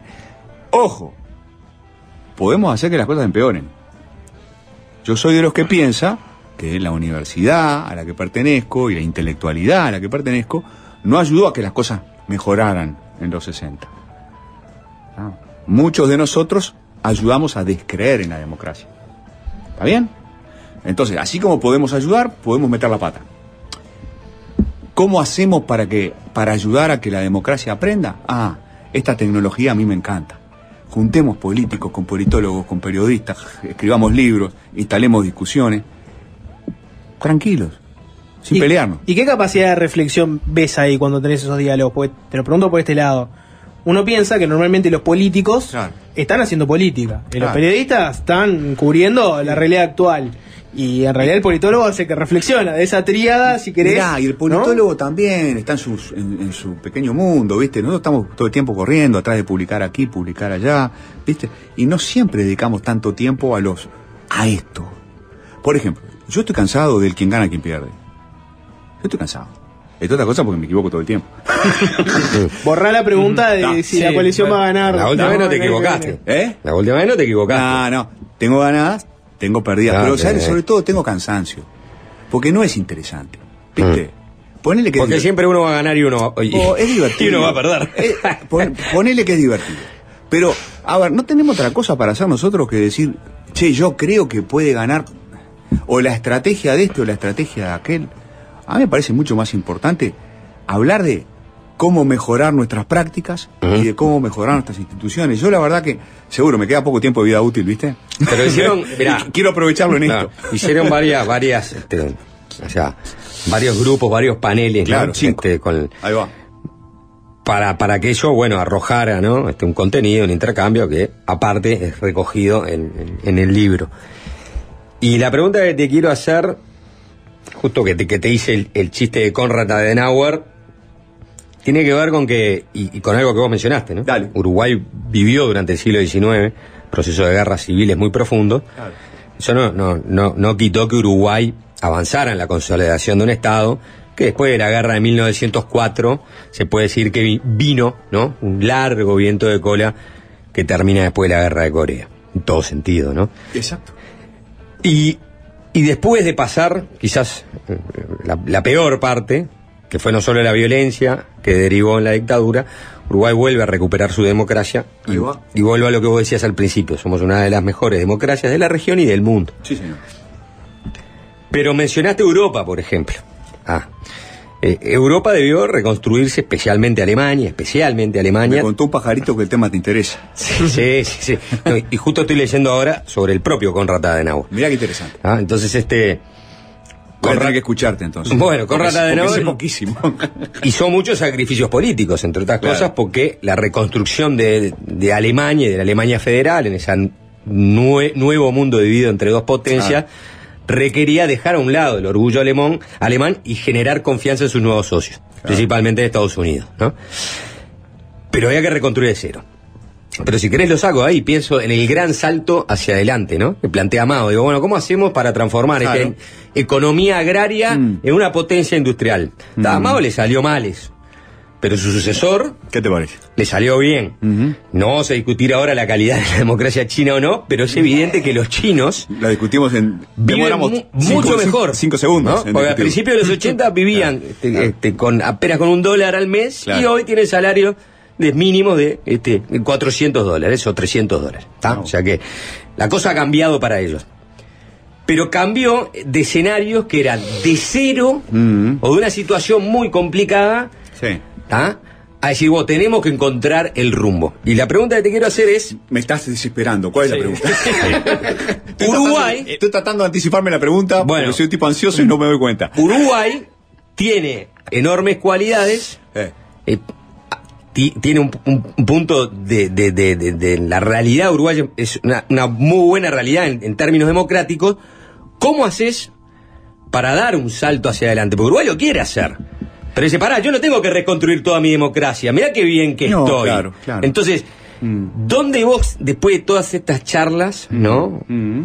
crees que están identificados al menos los puntos en que Uruguay pueda reconstruir su, su Unión Europea, pueda dar ese gran salto hacia Mirá, adelante que pensaba Mao, ¿no? Mira, mira. Yo creo que, que Uruguay tiene que ir progresando gradualmente, que su democracia, en realidad el desafío es irla mejorando a poco. Eh, por ejemplo, sueño, un sueño mío, de acá a 10 años, porque, viste, para que se, para que se instale la necesidad de hacer una reforma, lleva mucho tiempo. Para que se encuentre la salida, viste, la una solución consensuada o más o menos acordada, lleva más tiempo todavía. Está- todo lleva mucho tiempo. Por ejemplo, yo creo que de acá a 10 años hace falta una reforma constitucional. Antes de 10 años no va a pasar, pero me encantaría, ¿no? Este, cuando yo me esté jubilando, que haya una reforma constitucional, porque, por ejemplo, el segundo nivel de gobierno, así como está, no va para más. No va para más. ¿no? Ahora, hay que convencer a mucha gente, ¿no? Porque no es obvio para mucha gente que esto sea un problema. ¿Cómo hacemos que esto se transforme, que la gente vea, que los actores claves vean que esto es un problema? Hablando. Hablando, hablando bien, sin agraviar a nadie, sin hacer enojar a nadie, pero sí sentándose con los políticos, hay que sentarse con los políticos, hay que explicárselo a la ciudadanía, ¿viste? Y poco a poco se va formando como la bola de nieve que termina en la reforma. Pero mirá, eso es interesante porque te voy a citar, perdón Nico, ya te digo. Lo que dice siempre un, una- un amigo mío, tú también lo conoces. Dice, una de las cosas interesantes del Uruguay como sociedad es justamente ese reformismo gradualista. Sí. ¿no? Sí. Que nos permite avanzar sobre el consenso. Mm. Entonces los cambios se dan gradualmente, pero cuando se dan, se dan, se dan de manera sólida y, se, y mantiene. Aunque no sea un consenso, pero bueno, cuando se construye una mayoría. Exacto. Se construyó una mayoría fuerte y la minoría se lo bancó en el fondo dándole la razón. Pero a la vez, este, por contrapartida, tiene que a veces Uruguay este, no, no, no logra este, modificar o cambiar las cosas Mm. ¿no? que debe cambiar con cierta anticipación. Me estás haciendo acordar una columna que escribió Pedro Bordaberry el domingo. Bueno, viste, te estoy, te estoy mezclando la columna de Pedro. Bordaberry Sí. de, de Atalo con Alambre, una de las cosas que evidentemente no son buenas, porque son parches, soluciones bien. provisorias, con otra que es la virtuosa, la del gradualismo reform- o el reformismo gradualista. Entonces, a- a- este, Vamos despacio nosotros. En general vamos despacio. ¿Sabes por qué vamos despacio? Porque este es un país con el poder dividido. Y no hay nada más grande que el poder dividido. Es una maravilla el poder dividido. No hay nada peor que el poder concentrado. Por eso a mí me asusta la práctica o la tendencia que se transforme en práctica el uso del mecanismo de urgente consideración. Porque es demasiado, too much, demasiado poder para el presidente. Yo lo dije el otro día en la presentación ante Julio María Sanguinetti, que es el redactor de esa parte de la reforma del 66, ante dos ministros que están con cara diciendo "Ah, otra vez el fito nos va a mortificar con esto, Y la vicepresidenta de la República. Le dije así, les ruego a todos los partidos que no transformen esto en una práctica. ¿tá? ¿Por qué? Porque en el fondo, la filosofía o la creencia que hay en el fondo es, che, concentrar el poder tarde o temprano es malo. ¿tá? Uruguay es un país de poder disperso. Lo mejor que nos ha pasado en la vida es tener presidentes débiles. No fuertes, débiles. Claro, cuando son demasiado débiles, terminamos en la ingobernabilidad y la ingobernabilidad también es un problema. Por eso decía hace un rato que hemos hecho zigzag, ¿no? Entre dividir el poder y concentrarlo. Claro. Ta. Che, pero por eso vamos despacio. Porque el poder pasa es que está los blancos que gobiernan cada 50 años, ¿viste? Dicen, si esperamos los consensos. Pero, pero, eh, viste, este, los blancos tienen que pactar, y cuando gobernaba el frente tenía que pactar, y la oposición siempre es bastante fuerte. Carlitos Real de Azúa decía, este es un país muy especial, el que gana nunca gana todo, el que pierde nunca pierde todo. Jorge Valle decía, este es el país del empate. Y La Torre decía, los uruguayos son ingobernables. Che, está bueno que sea así, da trabajo hacer reformas, pero caminamos más sobre seguro. Más, pisamos más sobre seguro cuando hacemos una reforma. La, la- la duda que a mí me genera toda esta conversación es de qué manera vos le das incentivos al sistema político para que atraviese esas, Claro. esas reformas o ese gradualismo y mejore las prácticas este, Sí. de, de algunas instituciones. Pongo, pienso en, en uno de los temas más, este, donde por lo menos en- no quiero spoilear el libro, pero No, este, en, la conversación de los gobiernos en torno a los gobiernos subnacionales, ahí capaz que es donde se ve más. Técnicos y políticos discuten en general siempre y les cuesta ponerse de acuerdo. Si uno piensa en la academia y los gobiernos subnacionales, en las Sí. intendencias, es donde hay un divorcio mayor. Vos sabés que está buenísimo lo que contás, porque en el foro respectivo vinieron seis intendentes y la ex intendenta de Montevideo, Ana Olivera. Y se tuvieron que bancar a mis amigos, ¿no? Antonio Cardarello y Ernesto Nieto, diciendo, no, che, esto hay que cambiarlo. Y bueno, y fue- pasó exactamente lo que vos decís, ¿no? Eh, Nicolás, eh, no le gustaba mucho lo que escuchaban, Cacho Viarín estuvo divertidísimo burlándose de nosotros. estuvo Claro, bárbaro. ¿no? parece difícil Con y- muy buen humor, ¿viste? Pero la verdad, ¿viste? Eh, va a ser difícil incorporar a los intendentes a una coalición para reformar y limitar el poder de los intendentes. Pero hay que hablar con la ciudadanía, que la ciudadanía empiece a reclamar. Eh, los intendentes en general son blancos, los blancos no son los únicos del sistema de partidos. No son conocidos por, por tomarse a bien cuando uno le saca influencia en las intendencias. ¿no? Claro, claro. Hubo problemas en el pasado por eso. Sí. Generó problemas. Pero claro. Entonces, pero los colorados, en principio, hablando de incentivos y de intereses, a los colorados les podría interesar una reforma de este tipo. ¿no? Al frente le podría interesar una reforma de este tipo, el frente tiene muy pocas intendencias. Es demasiado difícil derrotar a los intendentes. Demasiado difícil. Y no porque los intendentes eh, Electoralmente sean o excelentes intendentes. Son buenos intendentes y seguramente muy buenas personas, por algo la gente los elige.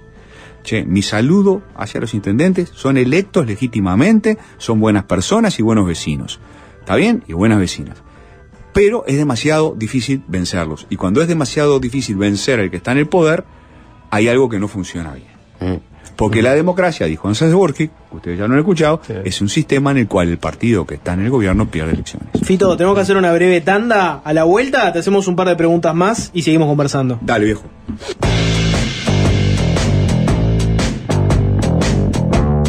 Fácil desviarse. Y es fácil desviarse, es fácil desviarse. Fácil desviarse.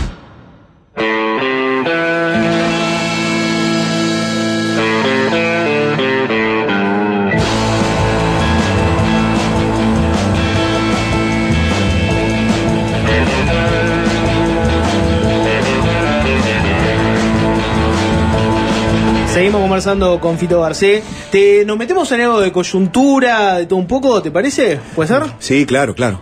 Te, te llevo un poco a intrusos en la politología. A la fresca. Pero te prometo que vamos a un lugar positivo, para que veas. Jurámelo. Hago, te lo juro, hago un poco de contexto para que la Podés gente no que no... responder, si querés. Podés no responder. Dale. Hago un poco de contexto para la gente que capaz que no conoce. Tuve un episodio hace poco, estuviste con un colega conversando y se dio un intercambio en el cual este, apareció una frase este, que, que quedó Mm. bastante descolocada, la del lado cambió de la vida. Mm. Y ahí en- entraron los dos en, en esa maquinaria que hoy existe, donde, bueno, dos personas tienen un intercambio, se recorta, se difunde, se comenta. Claro. Maquinaria que tiene, por un lado, su pata a medios, ¿no? Mereció editorial en el país, mereció sin TV, etcétera.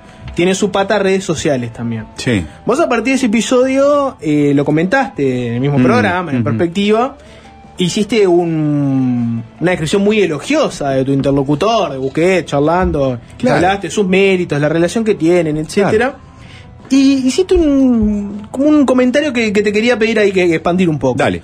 Vos lo que comentaste fuiste por el lado no tanto del episodio concreto, Sí. sino de lo que generó. Y vos lo que dijiste fue, no nos hemos dado cuenta de que los agravios, esa maquinaria permanente del Mm. corto, pego, comento, llevan al autoritarismo. Vos dijiste algo así como, seguimos sin aprender que, venimos de la discusión esa de los 50 años del golpe, seguimos sin aprender que ese tipo de agravios, ese tipo de rosca eventualmente llevan a un autoritarismo. Tema 1, expanda esa idea, ¿no? Este, Mm, sensaciones. Y tema 2, ¿cómo desmontas esa maquinaria que armamos? ¿no? Mm. Esa maquinaria que armamos de redes, medio, comentario. Porque uno la ve y ya está bastante fija, ¿no? Los Sí. medios vivimos un poco de esas cosas, del, del clic, ¿no? Las redes sociales viven de la interacción que generan entre la gente. Hoy en día cada bando tiene también sus generadores de contenido que están al alpiste de cuando pasa algo, tirarlo. Primero, expanda la idea de los agravios llegan al autoritarismo. Y segundo, Sí. cómo desmontamos la máquina esa. Pa, tenés media hora más. temones, temones planteaste. Che, lo de los agravios reflejan intolerancia. A ver, metidas de pata, ¿no? Er- Errores en, en la comunicación cometemos todos, ¿no? Este, así que bueno, mi amistad con Daniel Buquete está a salvo y listo. Episodio superado. Em, pero claro, el tema de fondo es, bueno, no nos podemos enojar con el otro, no deberíamos agraviar a los demás, no deberíamos ver a los otros como enemigos. Cada vez que esto ocurre y se generaliza, y sí, terminamos en, en la dictadura, ¿no? Terminamos en, terminamos, alguien termina contra algún paredón, alguien termina preso, alguien termina a los cadenazos. La década del 60 fue una década de cadenazos, ¿no? ¿No? De violencia de un lado, de violencia del otro. Eh, y terminó en la dictadura. Entonces, es como una cadena, ¿no? Es la cadena, ¿no? De, en lugar de escuchar al otro, enojarse con el otro. En lugar de, ir a buscar la mejor versión de lo que dice el otro, que capaz que lo dijo más o menos, ¿no? En lugar de tratar de aprender del otro, enojarse. Después de enojarse, verlo como un... descalificarlo moralmente. Después de calificarlo moralmente, se transforma en tu enemigo. Después se transforma en tu enemigo y al enemigo hay que reventarlo.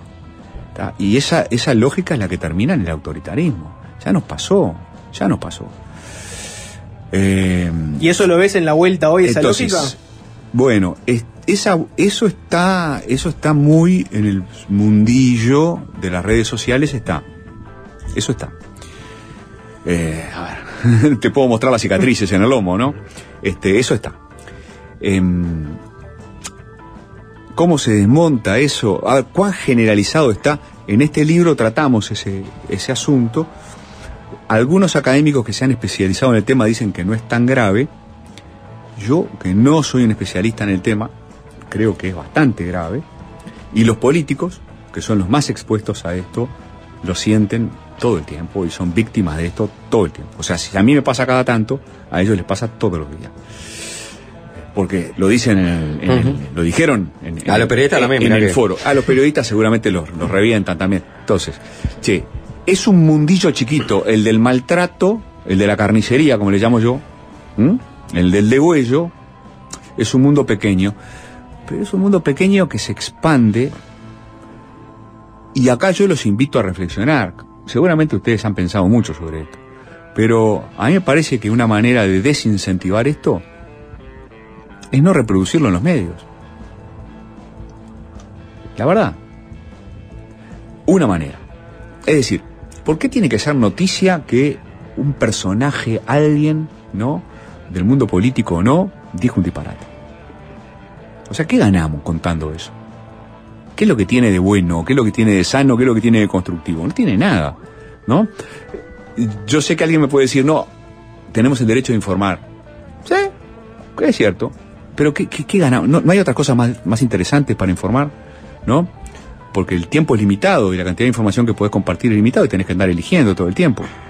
Entonces, yo creo que hay que desincentivar desde los grandes medios de comunicación la- eh, los agravios. Mm, Está bien. Lo que pasa es que. Y hay otra cosa que tenemos que hacer por la Sí. corriente de pie. No, no, la, sí, la lo otro que se me ocurre, y hasta ahí llego, ¿tá? es que tenemos que hablar. Tenemos que decir. Tenemos que decir mucho más, che, no está bueno agraviarnos. No, no está bueno, conduce a lo peor, nos saca lo peor. Yo he dicho alguna vez de un modo efectista, he dicho, no tuiteen, después del tuit se transforman en una peor persona de la que son. Entonces, no empeoren, ¿no? Yo, como no quiero ser peor de lo que yo soy, ¿no? No tengo, no tengo redes sociales, porque yo sé que tarde o temprano me calentaría. Le vas a contestar un cuatro de copas que ponga Fito Garcés no sé qué y ya le estás contestando alguna, alguna guarangada. Vos, pero en serio. Papasa. Imagínate, a las 2 de la mañana, estás cansado, no sé qué, decís un disparate y después te arrepentís.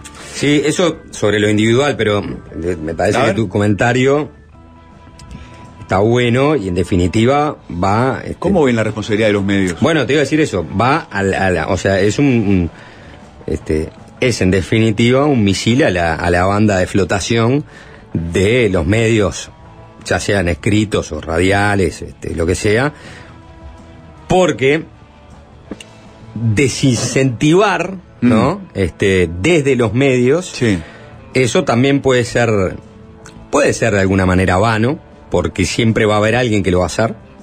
Y, y en definitiva, la propia reproducción de las redes, a veces en su conjunta, es más poderoso que una publicación de un medio. Creo que en el momento en que el papel te daba cierta finitud a la hora de cubrir la información, uno podía hacer una curaduría como, como periodista o como medio un poco mejor, decir, Sí. bueno, está bien, pero mira, tenemos 30 páginas. Esto claro. es una estupidez, no lo incentivemos, dejémoslo afuera. Y hoy es verdad que también hay un tiempo limitado en esa selección, en la Sí. cobertura que podés hacer, pero se hacen todas las coberturas. Y esa cobertura del escándalo, que es tan vieja como juvenal, ¿no? Pan y circo, eh, me pregunto cuál sería el mecanismo de, para poder desincentivar eso. Sí. O si en realidad el único camino que hay que hacer es que aquellos que entienden que el camino de la descalificación entre dos personas, entre tres, no importa, este, no es un tema que hay que discutir más allá de, de un comentario puntual, ¿no? Es el único camino que va quedando. Es decir, bueno, quienes entiendan que lo mejor es tratar de profundizar y captar y pensar en otros temas, no caigan en la banalidad o en la facilidad de reproducir ¿no? Hay una responsabilidad de una ética de, de- Mirá, de un alguien. Mira, yo cada tanto voy a dar charlas, viste, a, a grupitos de militantes, ¿viste? Y yo les digo todo el tiempo, porque yo creo en la educación, soy un profe, ¿viste? Soy profe, hermano de profes, mi hermana es profesora, mi hermano es profesor, mi padre era profesor, mi madre era profesor, mi abuelo, mis abuelos eran profesores, vengo de ese lado. Entonces yo creo en la educación. Entonces yo cuando voy a dar una charla por ahí, le digo a los militantes, vos, no agravien a los demás, no digan guarangadas en Twitter, digo así, parezco una, una, una venerable, este, no sé, abuela. Che, no digan guarangadas en Twitter. No digan, no entren en esa. Twitter podría ser, Twitter, las redes sociales podrían ser un mecanismo fantástico para que la gente se informe. De hecho, hay muchísima gente que se informa. Aprovechen el lado bueno de la tecnología, no caigan en la, en la, en la maneja de enfrentarse. A mí me ha pasado además de que gente que de repente, yo sé que me, me insultó y dijo alguna barbaridad, después se cruza conmigo y me da la mano.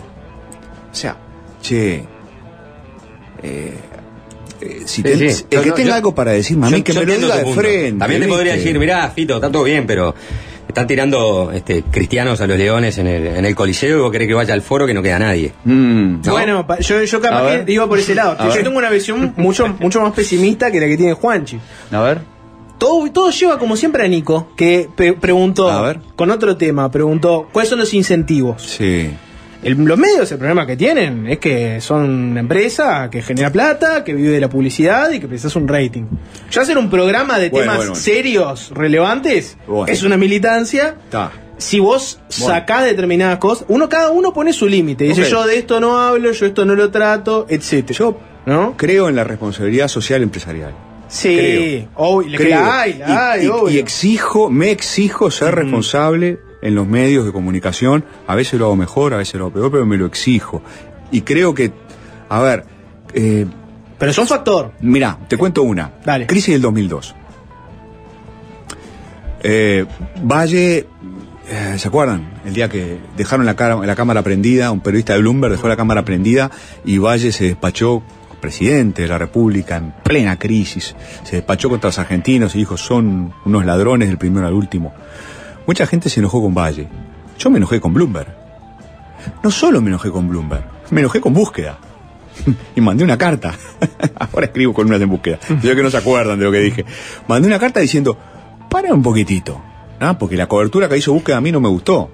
Porque era como legitimar lo que ha hecho Bloomberg. Que para mí fue criminal lo que hizo Bloomberg. Criminal. ¿Tá? Eh, mandé una carta diciendo, momentito. Yo estoy de acuerdo con que los periodistas y nosotros los analistas eh, le exijamos ser responsables a los políticos.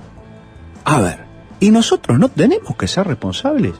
Nosotros los analistas y, ustedes los periodistas, ¿no tienen que ser responsables también? El periodismo tiene que ser responsable y los analistas tenemos que ser responsables. Por eso no, no nos podemos andar peleando como en argúmenos, en los medios, ¿no? Descalificándonos, no podemos. Es una cuestión de responsabilidad. Y yo creo que, ah, yo creo, yo creo que hay que ser, hay, entiendo, entiendo que el escándalo vende, pero la verdad sea dicha, me preocupa muchísimo. Muchísimo. Que es preocupante No, Yo lo que te digo es que está, siempre vas a tener el factor ese, de que es una cosa que genera clics, atención, rating. Che, si buscamos la atención por otro lado, oh. Ahora, la- la- yo, yo entiendo el, el planteo y la discusión. Ahora, por ejemplo, si vos mirás lo que era el libro en, en- en la máquina de aprender, lo que era el proyecto era redes sociales y política. Claro. ¿No? Era, era un binomio, no era redes sociales, medios de comunicación Claro, y política. es cierto. Vos podés, o sea, la- pregunta por lo menos Dale. que disparaba era si las redes sociales generan un, un escenario de polarización Sí, claro. o, de, o de burbujas en, lo, en el cual este, genera dinámicas distintas en la política. ¿Vos decís que los medios pueden influir en la interacción de, de esos dos actores o en realidad las redes sociales tienen un, este, Vida un- propia. una lógica propia No, que hace vida que esa polarización o esa crispación o ese Mm, tono... Está eh, demostrado, está demostrado, los que han estudiado Chulhan, redes. Tanto que me lo han criticado. Vi un Chulhan acá, se han mofado de mí cada vez que lo he citado. El enjambre. Por sus libros sobre las redes sociales. Ahí Pero está, está demostrado. Lo que hace, la red social es como una olla donde la gente se cocina en su propia salsa y la gente se termina dando manija. La red, la red social que debería enredarnos a todos en el mejor sentido, comunicarnos, lo que hace es incomunicarnos porque vos terminás charlando con la gente de tu grupito, ¿no? Que piensa más o menos lo mismo, terminás reforzando tus creencias en lugar de abrir la cabeza y escuchar a los demás. Sí, es un poco peor, ¿no? Porque yo te Dale, agregaría que dale. no solo tiene el aspecto guetario, sino que me parece que el aspecto más señero hoy en día de la red social es que vos ter- terminás interviniendo, no con el afán de intercambiar, sino con el afán de poner algo que si por lo general es negativo Claro. y va en una línea, va a recibir muchos apoyos y mucho me gusta. Es como que yo este, vaya este, este, y trate de reafirmar un aspecto negativo. Mira, pero te voy a dar un ejemplo. ¿A ustedes no les sorprende lo que hace este pibe en el 12? El que hable de ciencia y tecnología y... Facu Magui. El Facu Magui es un mago. ¿Dónde está el escándalo de lo que hace? El tipo habla de ADN, de ARN mensajero, habla de- del origen del universo. Y debe ser el momento que tiene más rating el informativo, supongo yo. Yo lo veo, yo lo veo, yo espero el momento para ver a, a Facu. Che, y, ¿y no será que nos falta un poco de imaginación? ¿No será que subestimamos un poco al público? Yo no estoy convencido. A ver, hay pila de gente que te escucha hablando sobre, no sé, sobre el, nazismo, sobre Alemania. ¿Cuánta gente te escucha? Sí, pero si yo me pusiera a hacer un podcast este, sobre puterío político y fuera a me, me escucha cinco veces más. no por, sé, por supuesto que este, eso gente. ya lo hago en fácil desviarse. Entonces, ah, bueno, estoy Sí. exagerado. Nosotros le damos una cuota a esa, a esa Ujú. agenda. Este, que nosotros le llamamos la agenda de- de- del fango, del barro, pero obviamente nuestro tratamiento va desde otro lugar, ¿no? Sí. Yo la verdad que- Eso es lo que queremos creer. No, yo lo creo, yo lo creo, yo, Yo lo creo- yo creo que la pandemia también mostró Y si tengo que hacer la autocrítica, ma- mañana en el arranque La hago. la hacemos todo un bloque, Sí, tratamos de hacer la autocrítica y no lo gastamos acá con mm, Fito de invitado. Yo lo digo, yo lo digo, eh, lo digo porque lo digo todo el tiempo, lo digo acá, a ustedes, no lo digo desde ningún lado de superioridad de ningún tipo, ¿está? O sea, lo digo porque vale para nosotros, los politólogos, vale para los políticos, los políticos Sí, sí, los sí. se arrastran en el fango a veces, ¿está? Y los politólogos hemos dado alguna, Pero alguna mira, muestra a- de esto. hablamos este, mucho de el, el reformismo gradualista, ¿no? De los consensos, o sea que hay una realidad que Uruguay tiene esa dinámica en, en- en algún punto que no es la dinámica de la polarización y descalificación de las redes. Entonces son Sí. dos mundos. Sí. Y, y- y vos lo ves en la realidad, pues a mí me han puteado de todos los colores. Y Ando bastante por todos lados. Y tampoco nadie me vino a decir cara a cara, ¿no? Este, las brutalidades que a veces me han dicho en las redes. A mí en la Entonces de creo que de- desde una camioneta me forma- cornudo el otro día. Ah, bueno, pues, pero por lo general las redes no, no es el problema de quienes tienen nombre, apellido, cara, lugar, trabajo y se identifican. ¿ah? Es la nebulosa que los rodea muchas veces del Sí. anonimato. Pero aparte, muchas veces los que tienen nombre actúan desenfadadamente, a veces de manera muy ordinaria, porque la distancia este, lo, lo- Sí. lo- lo permite. Tenemos que cuidarnos más. Claro, como, como sociedad nos tenemos que cuidar más, entre nosotros nos tenemos que cuidar más. Eh, tenemos que cuidar más la manera en que discutimos. Eh, che, los 60 f- fueron tremendos. ¿eh? Sí, Este, eh, esa la ver- 60. eso fue el verdad- la verdadera grieta Ta, y quilombo. Eso ¿no? fue grieta, eso fue Mm. quilombo. Todo el mundo hablando mal de todo el mundo, todo el mundo era corrupto. ta, Siempre, siempre la peor versión del otro. Y terminamos como terminamos, la gente terminó sin creer en nada. Entonces, yo creo que una de las lecciones, ya que hemos hablado tanto en todo este tiempo de las lecciones de la dictadura, o de lo, bueno, de la fase previa, de la agonía de una democracia, diría Sanguinetti, ¿no? Es que hay que cuidar las palabras, y hay que cuidar los conceptos, y hay que cuidar el tono de las discusiones. ¿Pero te parece que Uruguay premia a los tibios todavía o no? Cuando digo Mm. tibios, hablo de aquellos que no, no, no, no, no están para simplemente prender fuego a la pradera permanentemente, sino que ah, tratan de bajar la pelota al piso. Bueno, mm, mira, si uno ve las presidencias del Uruguay en los últimos años, fueron todas presidencias de personas moderadas. Tabaré fue una persona moderada, Pepe Mujica, mirá lo que está haciendo Pepe con Sanguinetti. Es para sacarse el sombrero, ¿no? Esto de pasearse juntos por ahí. No está, en, Sin embargo, cam- no está en campaña la- y en el Frente la Amplio le historia- están pegando. La historia del centro político no es una historia de éxitos, ¿no? Más allá de que uno puede decir ahí está. Sí, bueno. Vos pensás, los dos, Está. los dos grandes perdedores de, Sí. de- o sea, no ganadores Sí, de, sí, de elecciones, sí, vos podés tener sí. a Wilson y podés tener a Story, ¿no? Este, que son, están ahí en ese centro político, ni que hablar si pensás en partidos que, Pero que mirá. están ahí en el centro político. Está bien, es, es todo un tema. Es todo un tema en esta elección también que viene, ¿no? Pero mira, eh, Sanguinetti fue el centro político en el 84 y por eso le ganó Wilson. Y Wilson se corrió al centro rapidísimamente, entre otras cosas con la ley de caducidad y pobre se murió antes, ¿no? Pero solamente, solamente podía aspirar a ser presidente si se calmaba, ¿no? Y se moderaba, cosa que hizo. Eh, en el caso de Astori, Astori perdió con Mujica, pero... Una interna, es distinto, ¿no? Pero a la larga fue un presidente, a la larga, rápidamente, fue un presidente muy moderado, muy componedor. De hecho, ¿no? la fórmula, la Nadie- fórmula de la nadie- moderación. Nadie, ni- a ver, Era la, la forma de moderar la fórmula. Mujica habló mucho más con la oposición y se entendió mucho mejor con la oposición que Vázquez. Sobre todo ¿Mm? con los intendentes blancos, Sí, ¿no? eh, con los intendentes blancos, pero además con la Raniaga, ex intendente, ¿no? Eh, en fin.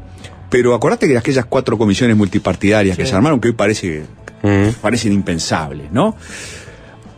Aunque Diego Sanjurjo ha logrado una cosa eh, increíble en el Ministerio del Interior, con el diálogo interpartidario este que armó. Increíble. Sí, viene funcionando a los tumbos, ¿no? Parece Incre- más una marquesina que una cosa. Anduvo. Pero igual es muy difícil. Em, la calle Pou ha sido un presidente muy moderado, aunque para mi gusto a este gobierno le faltó diálogo con el frente. ¿No? Al frente le faltó diálogo con el gobierno, pero al gobierno le faltó diálogo con el frente.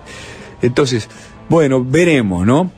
Veremos cómo es la historia de la, de la moderación eh, y, veremos en esta elección.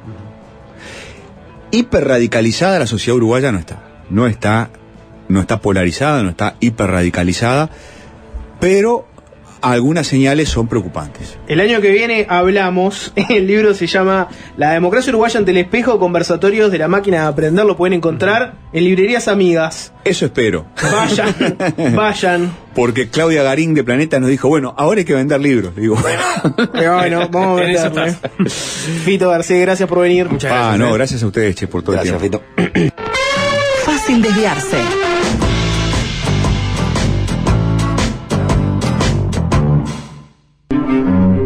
Dicen que la cultura es muy importante. Pero, ¿quién se la toma en serio? Por suerte hay alguien que viene a denunciarlos a todos. Los pedantes que compiten por ser el primero en gritar ¡Bravo! Los políticos que leen todos el mismo bestseller. Los tecnócratas que cierran los teatros. Ciudadano Ilustre. La columna de Fernando Medina.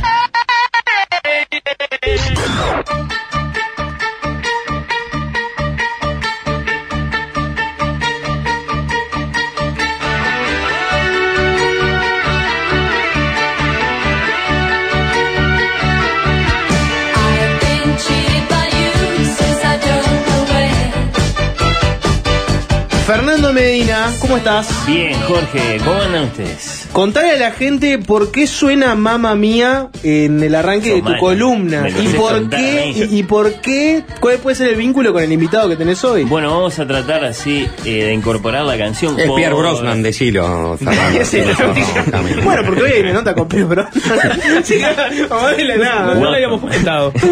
Eh, por erudito que sea el universo en cuestión, si les digo, mató a su padre, se casó con su madre, se arrancó los ojos, se autoexilió, todos saben de qué hablo, me parece. Amantes del teatro o no, que palpitan con la cultura clásica o que bostezan ante la sola mención de esa polvorienta banda llamada Los Griegos. Gente que haya ido a terapia. claro, sí, sí, por ejemplo. Edipo Rey, con sus eh, 2.500 años de recorrido, llega hasta nosotros con muchos aires de novedad. La Comedia Nacional está cumpliendo con lo prometido, un 2023 de clásicos. Había arrancado, por ejemplo, con Teatro Isabelino, sigue ahora con Tragedia Griega, pasó eh, la trágica historia del Doctor Fausto de Christopher Marlowe, fue una gran producción. Ahora presenta Edipo Rey de Sófocles. Hay funciones hasta el eh, 23 de julio en la sala principal del Teatro Solís. Esta es Jorge Juanchi, eh, Nico, por supuesto, eh, en libro al menos una gran obra con, res- con eh, resonancias que bien o mal van de lo mítico a lo político y de lo trágico aristotélico a lo psicoanalítico freudiano como bien decía Jorge, ¿no? Y en cuanto a los artistas, bueno, eh, a la Comedia Nacional la dirige Gabriel Calderón.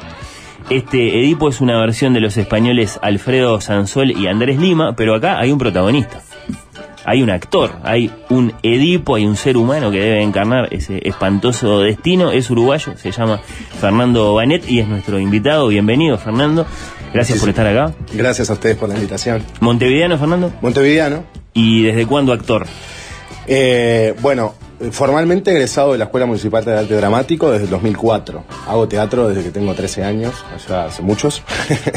y nada, como con esa pasión desde casi desde niño. ¿Y en la. Comedia Nacional? Y desde el 2012, eh, a través del concurso que hubo ese año, entramos a la Comedia Nacional. Bien, eh, para este papel te eligió Calderón, te eligió Andrés Lima, ¿qué te dijeron? Eh, estuvo este, este proyecto como tiene la particularidad de que es un director extranjero tuvimos la suerte de arrancar el año haciendo un taller donde él nos conoció bueno nos conocía o sea no, no había tenido la posibilidad de ver a la comedia nacional y nada tuve la, la linda la satisfacción de que me eligiera en ese taller este, habiendo estado trabajando un par de días vos sos Edipo te dijo exactamente así nomás ¿Te dijo que vio? ¿Eh? No, que vio no le pregunté, preferí no saber.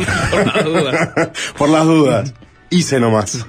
Uno se, se siente tentado en una entrevista así a preguntarte cómo te llevas con tu madre. ¿no? Sí, claramente. Revolví todo. ¿Cómo, cómo es la relación? ¿Cómo es la relación ahí? ¿Te parece que hable? Sí. Bueno, ¿por qué no? ¿Por qué no? Si ya no Bueno, quiere hablar, ¿cuánto es una rato señal. tengo? Claro, ya es una ¿Quién, señal. quién hace de Tiresias? ¿Sostojicho o Ferreira? Ah, Gabriel Hermano es nuestro Tiresias. Ah, ok, bien, gracias. Este. Le tendríamos que haber preguntado que Guaro era hincha antes, supongo, para hacerle esa Sí, pregunta, no cla- sé, es clave. capaz que tenía sentido. La, Pero- la- la obra la conocen. Sí, claro. ¿Y cómo es? Pregunta que me hago, sí, ¿no? sí. El, el modelo comedia, ¿no? No audicionás para ser Edipo, ¿no? O sea, no es, no es una audición. ¿Cómo es que en realidad uno tantea qué, cuál puede ser el, el papel que le toca a cada uno? En general, ¿Cómo se hace eso? en general eh, la comedia somos un elenco de 30 personas en este momento a, a través del último concurso que hubo. Se hacen por temporada, aproximadamente por ponerle un, un es- un esquema, se hacen tres obras donde el elenco se distribuye en esas tres obras. Es el director artístico con el director de cada una de esas obras quien determina el elenco. En este caso fue particular, no fue que se hizo un casting, sino que eh, dentro de las posibilidades, por, por, por las edades y por los physique role de los personajes, este, Andrés Lima quiso conocer a los actores y no solo para Edipo, para todos los personajes. O sea, fue un taller abierto donde trabajamos sobre la obra y no fue que específicamente nos preparamos para, para cada personaje.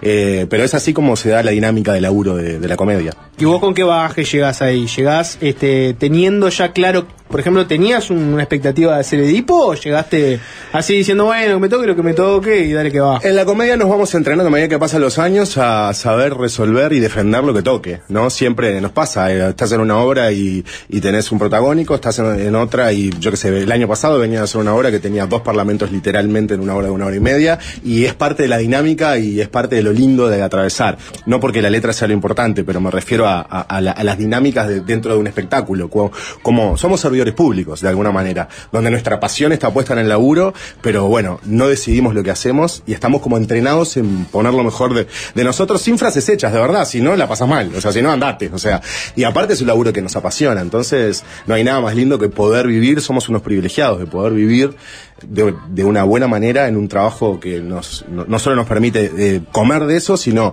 alimentar nuestra pasión y conocer gente talentosísima, como es el caso de este año con todos los directores extranjeros que están viniendo y todos los directores del país que también dirigen habitualmente a la decís que no hay lugar a pataletas si te toca por tercera vez ser una sirvienta de Clitemnestra. Exactamente, te la bancás como un campeón.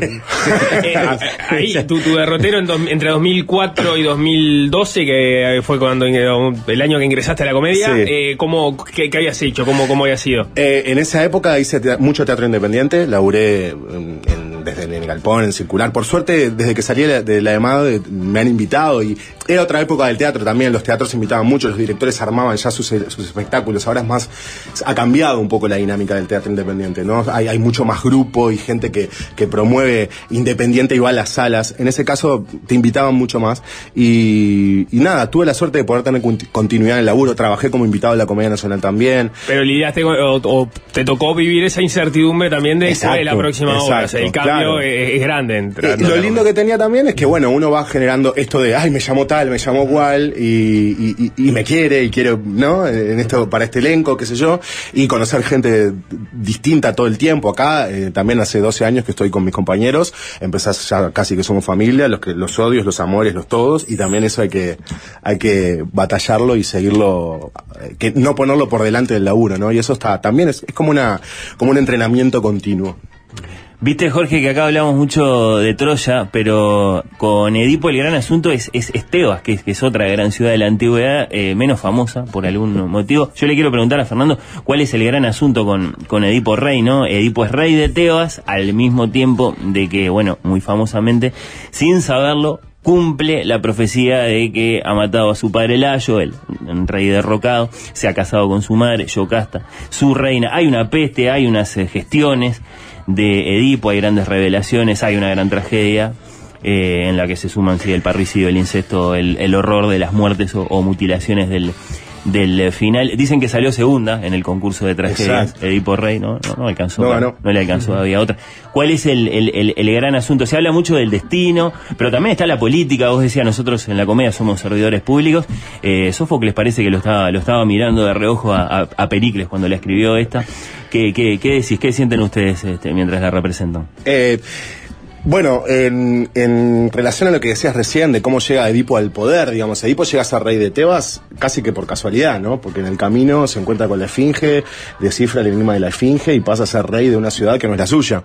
Eh, Rajando, digamos. Exactamente, rajando de, de las profecías de, de Apolo, ¿no? De cuando se entera, el eh, Apolo le, le- le- le- le predice que va a ser el asesino de su padre y que se va a acostar con su madre. Y ahí empieza paradójicamente, a cuando se arranca los ojos Edipo después de conocer la verdad, eh, que parece que apareciera su ceguera, su ceguera empieza ya de ahí, eh, porque empieza a no ver todo lo que está pasando.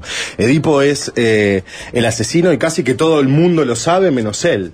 Entonces hay como, ¿no? Nos habla mucho de esto que decía Andrés, Andrés Lima siempre, hasta qué punto nos conocemos nosotros mismos y a partir de ahí él toma esa pregunta para hacer esta reversión de Edipo, ¿no? Porque como vos decías recién hoy, parece que Edipo los grandes temas fueran el, el parricidio, el incesto o, o- o bueno, todos esos temas que La han traído... imposibilidad de escapar del destino, ¿no? También la imposibilidad de escapar del destino. La negación. Sí. Exactamente, la negación, esa ceguera que aparece. Eh, en relación a, a- a los griegos y a, a- a Eh, Andrés Lima siempre planteaba esto también y nosotros lo, fue lo que trabajamos en- en los ensayos, un poco como sacarle un poco esto del destino casi que profético y de un destino casi que, que, que no se puede cambiar eh, por, por decreto de los dioses y hacerse cargo uno de cómo uno va obrando para esto, ¿no? Que es lo que pasa un poco con Edipo. Si Edipo de pronto se hubiera sentado a reflexionar o a preguntar realmente a sus padres adoptivos qué pasaba, si no hubiese escapado de, de, de Corinto, si no hubiese, no sé, hay tantas preguntas por hacerse de qué hubiese pasado si...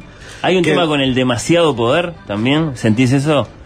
siento que yo siento haciéndolo y siento lo que laburamos en esto que hablábamos de que de que es un hombre como cualquier otro eh, y que el poder lo hace cometer soberbia lo hace tener el pecado de la soberbia su ibris exactamente eh, y ahí empieza uno de sus grandes de sus grandes conflictos no Eh, y a partir de eso es que empieza a desarrollarse todo este thriller que aparece, que es saber qué pasó y donde él no puede ver, porque, porque claramente, porque si vos lo ves, empieza la obra, sobre todo en la de Sófo- Sófocles, la versión de Sófocles eh, genuina, digamos, porque esta versión que nosotros hacemos tiene algunos elementos de Séneca, en donde ya instala el conflicto de Edipo de antemano, ese primer monólogo, vos que, que viste la obra, donde el tipo se plantea eh, eh, qué está pasando, eh, que tiene miedo de algo que no se debe ni nombrar. Entonces, pero en la, en la versión de Sófocles, el tipo aparece como un rey eh, aprobado por su pueblo en su mejor momento, más allá de la peste que asola la ciudad, es un tipo que, que realmente aparecería como en un momento feliz, digamos, ¿no?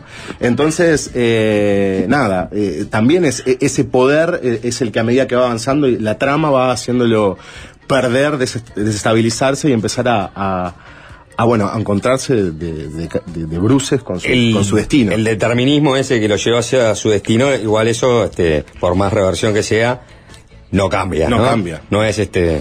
Vístete madre que ya he matado a mi padre y no soy tan tonto para caer en incesto, ¿no? Claro, exacto, Vuelvo a repetir todos sus errores desde una óptica un poco reversionada, digamos. Bueno, bastante reversionada. Quienes la vieron, quienes la están viendo, quienes la van a poder ver ahora en estos dos fines de semana que quedan, capaz que, bueno, entre las muchas cosas, digamos, que, que- que les, les puede llamar la atención, eh, una seguro que es esto de, de- de un rey griego seguido por una Steadicam.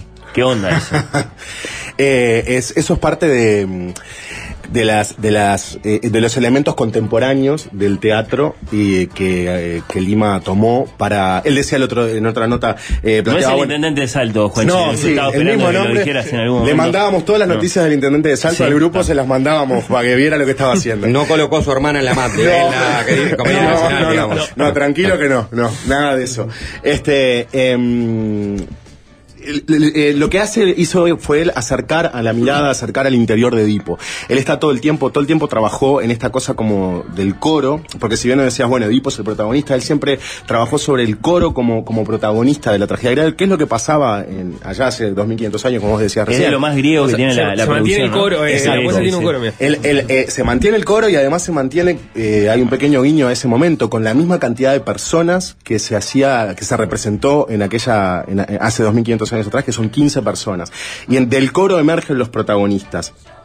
Entonces, eh, de alguna manera, y me pareció la pregunta que estaba teniendo. La Steadicam. Ah, la, La cámara, Steadicam, sí, claro. claro. Eh, de alguna Que debe manera. ser algo particularmente desafiante para vos. ¿no? Claro, porque, eh, es porque hay que cambiar el lenguaje continuamente. Entonces, en un principio, aparte es en el Solís, una sala de una gran dimensión, entonces de pronto estoy actuando para, para, para llegar con mi energía hacia ese lugar y de pronto me toma la cámara en un primer plano en un lenguaje totalmente diferente. Se Pero supone también- que una de las grandes diferencias con el actor de cine es que vos tenés la distancia con el público, en el Exacto. teatro, la sala, la platea, y acá, en cambio, tenés, digamos, los dos desafíos a la vez. Exactamente, entonces eh, esa, ese atletismo ahí como expresivo está buenísimo hacer y lo que quiso es acercar un poco a, a- la mirada de Edipo y al interior de Edipo. Lo que te decía en relación al coro, que el coro funciona como de alguna manera como el pueblo, como esos este, ciudadanos de Tebas, pero a su vez también como la psique de Edipo. Entonces, en ese doble juego que, que somos todos, eh, eh, también, eh, nada, el acercamiento hacia la mirada, hacia el interior, también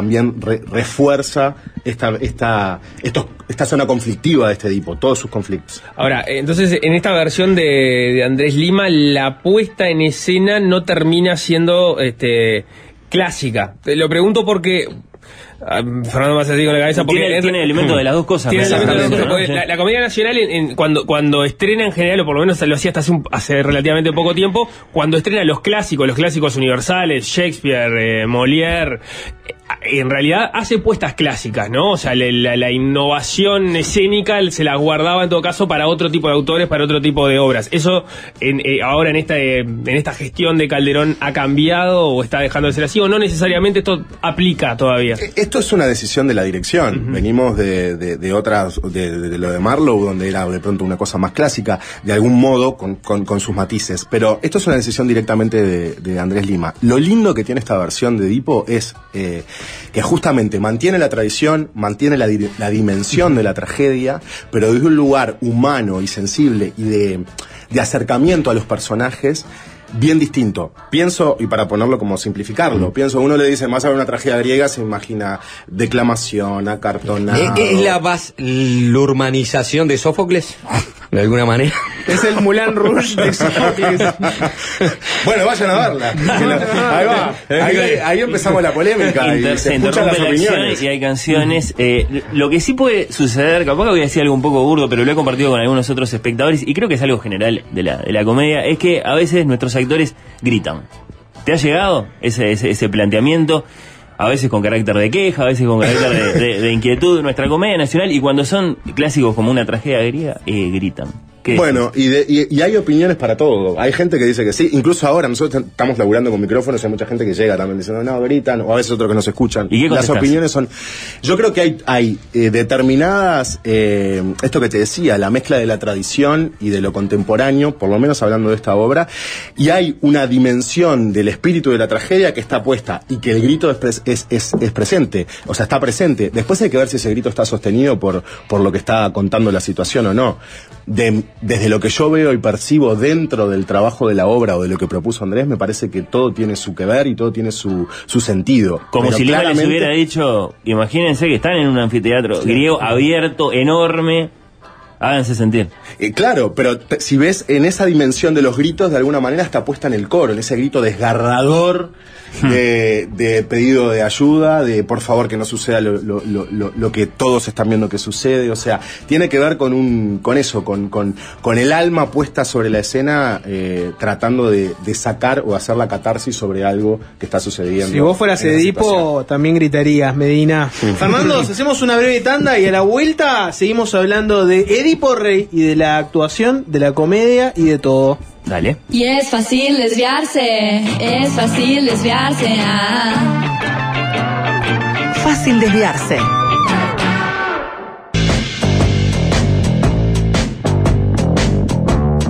Fácil desviarse.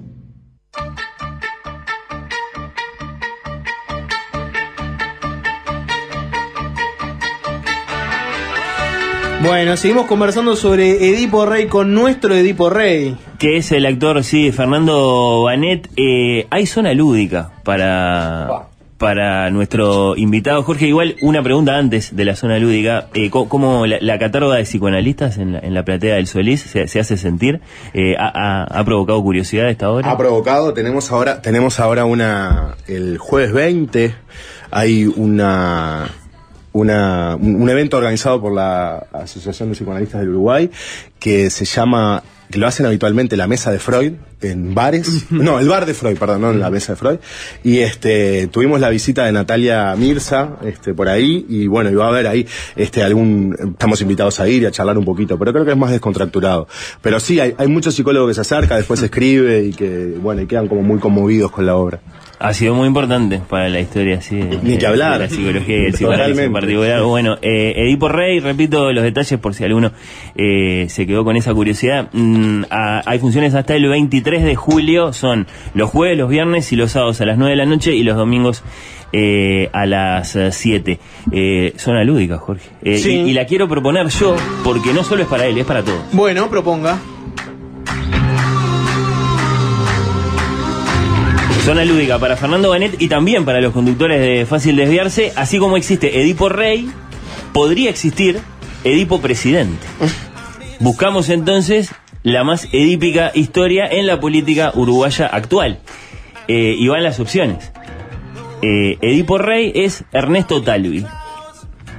Le ganó a Sanguinetti, se casó con el Partido Nacional, cuando lo comprendió todo, se arrancó los ojos y se autoexilió.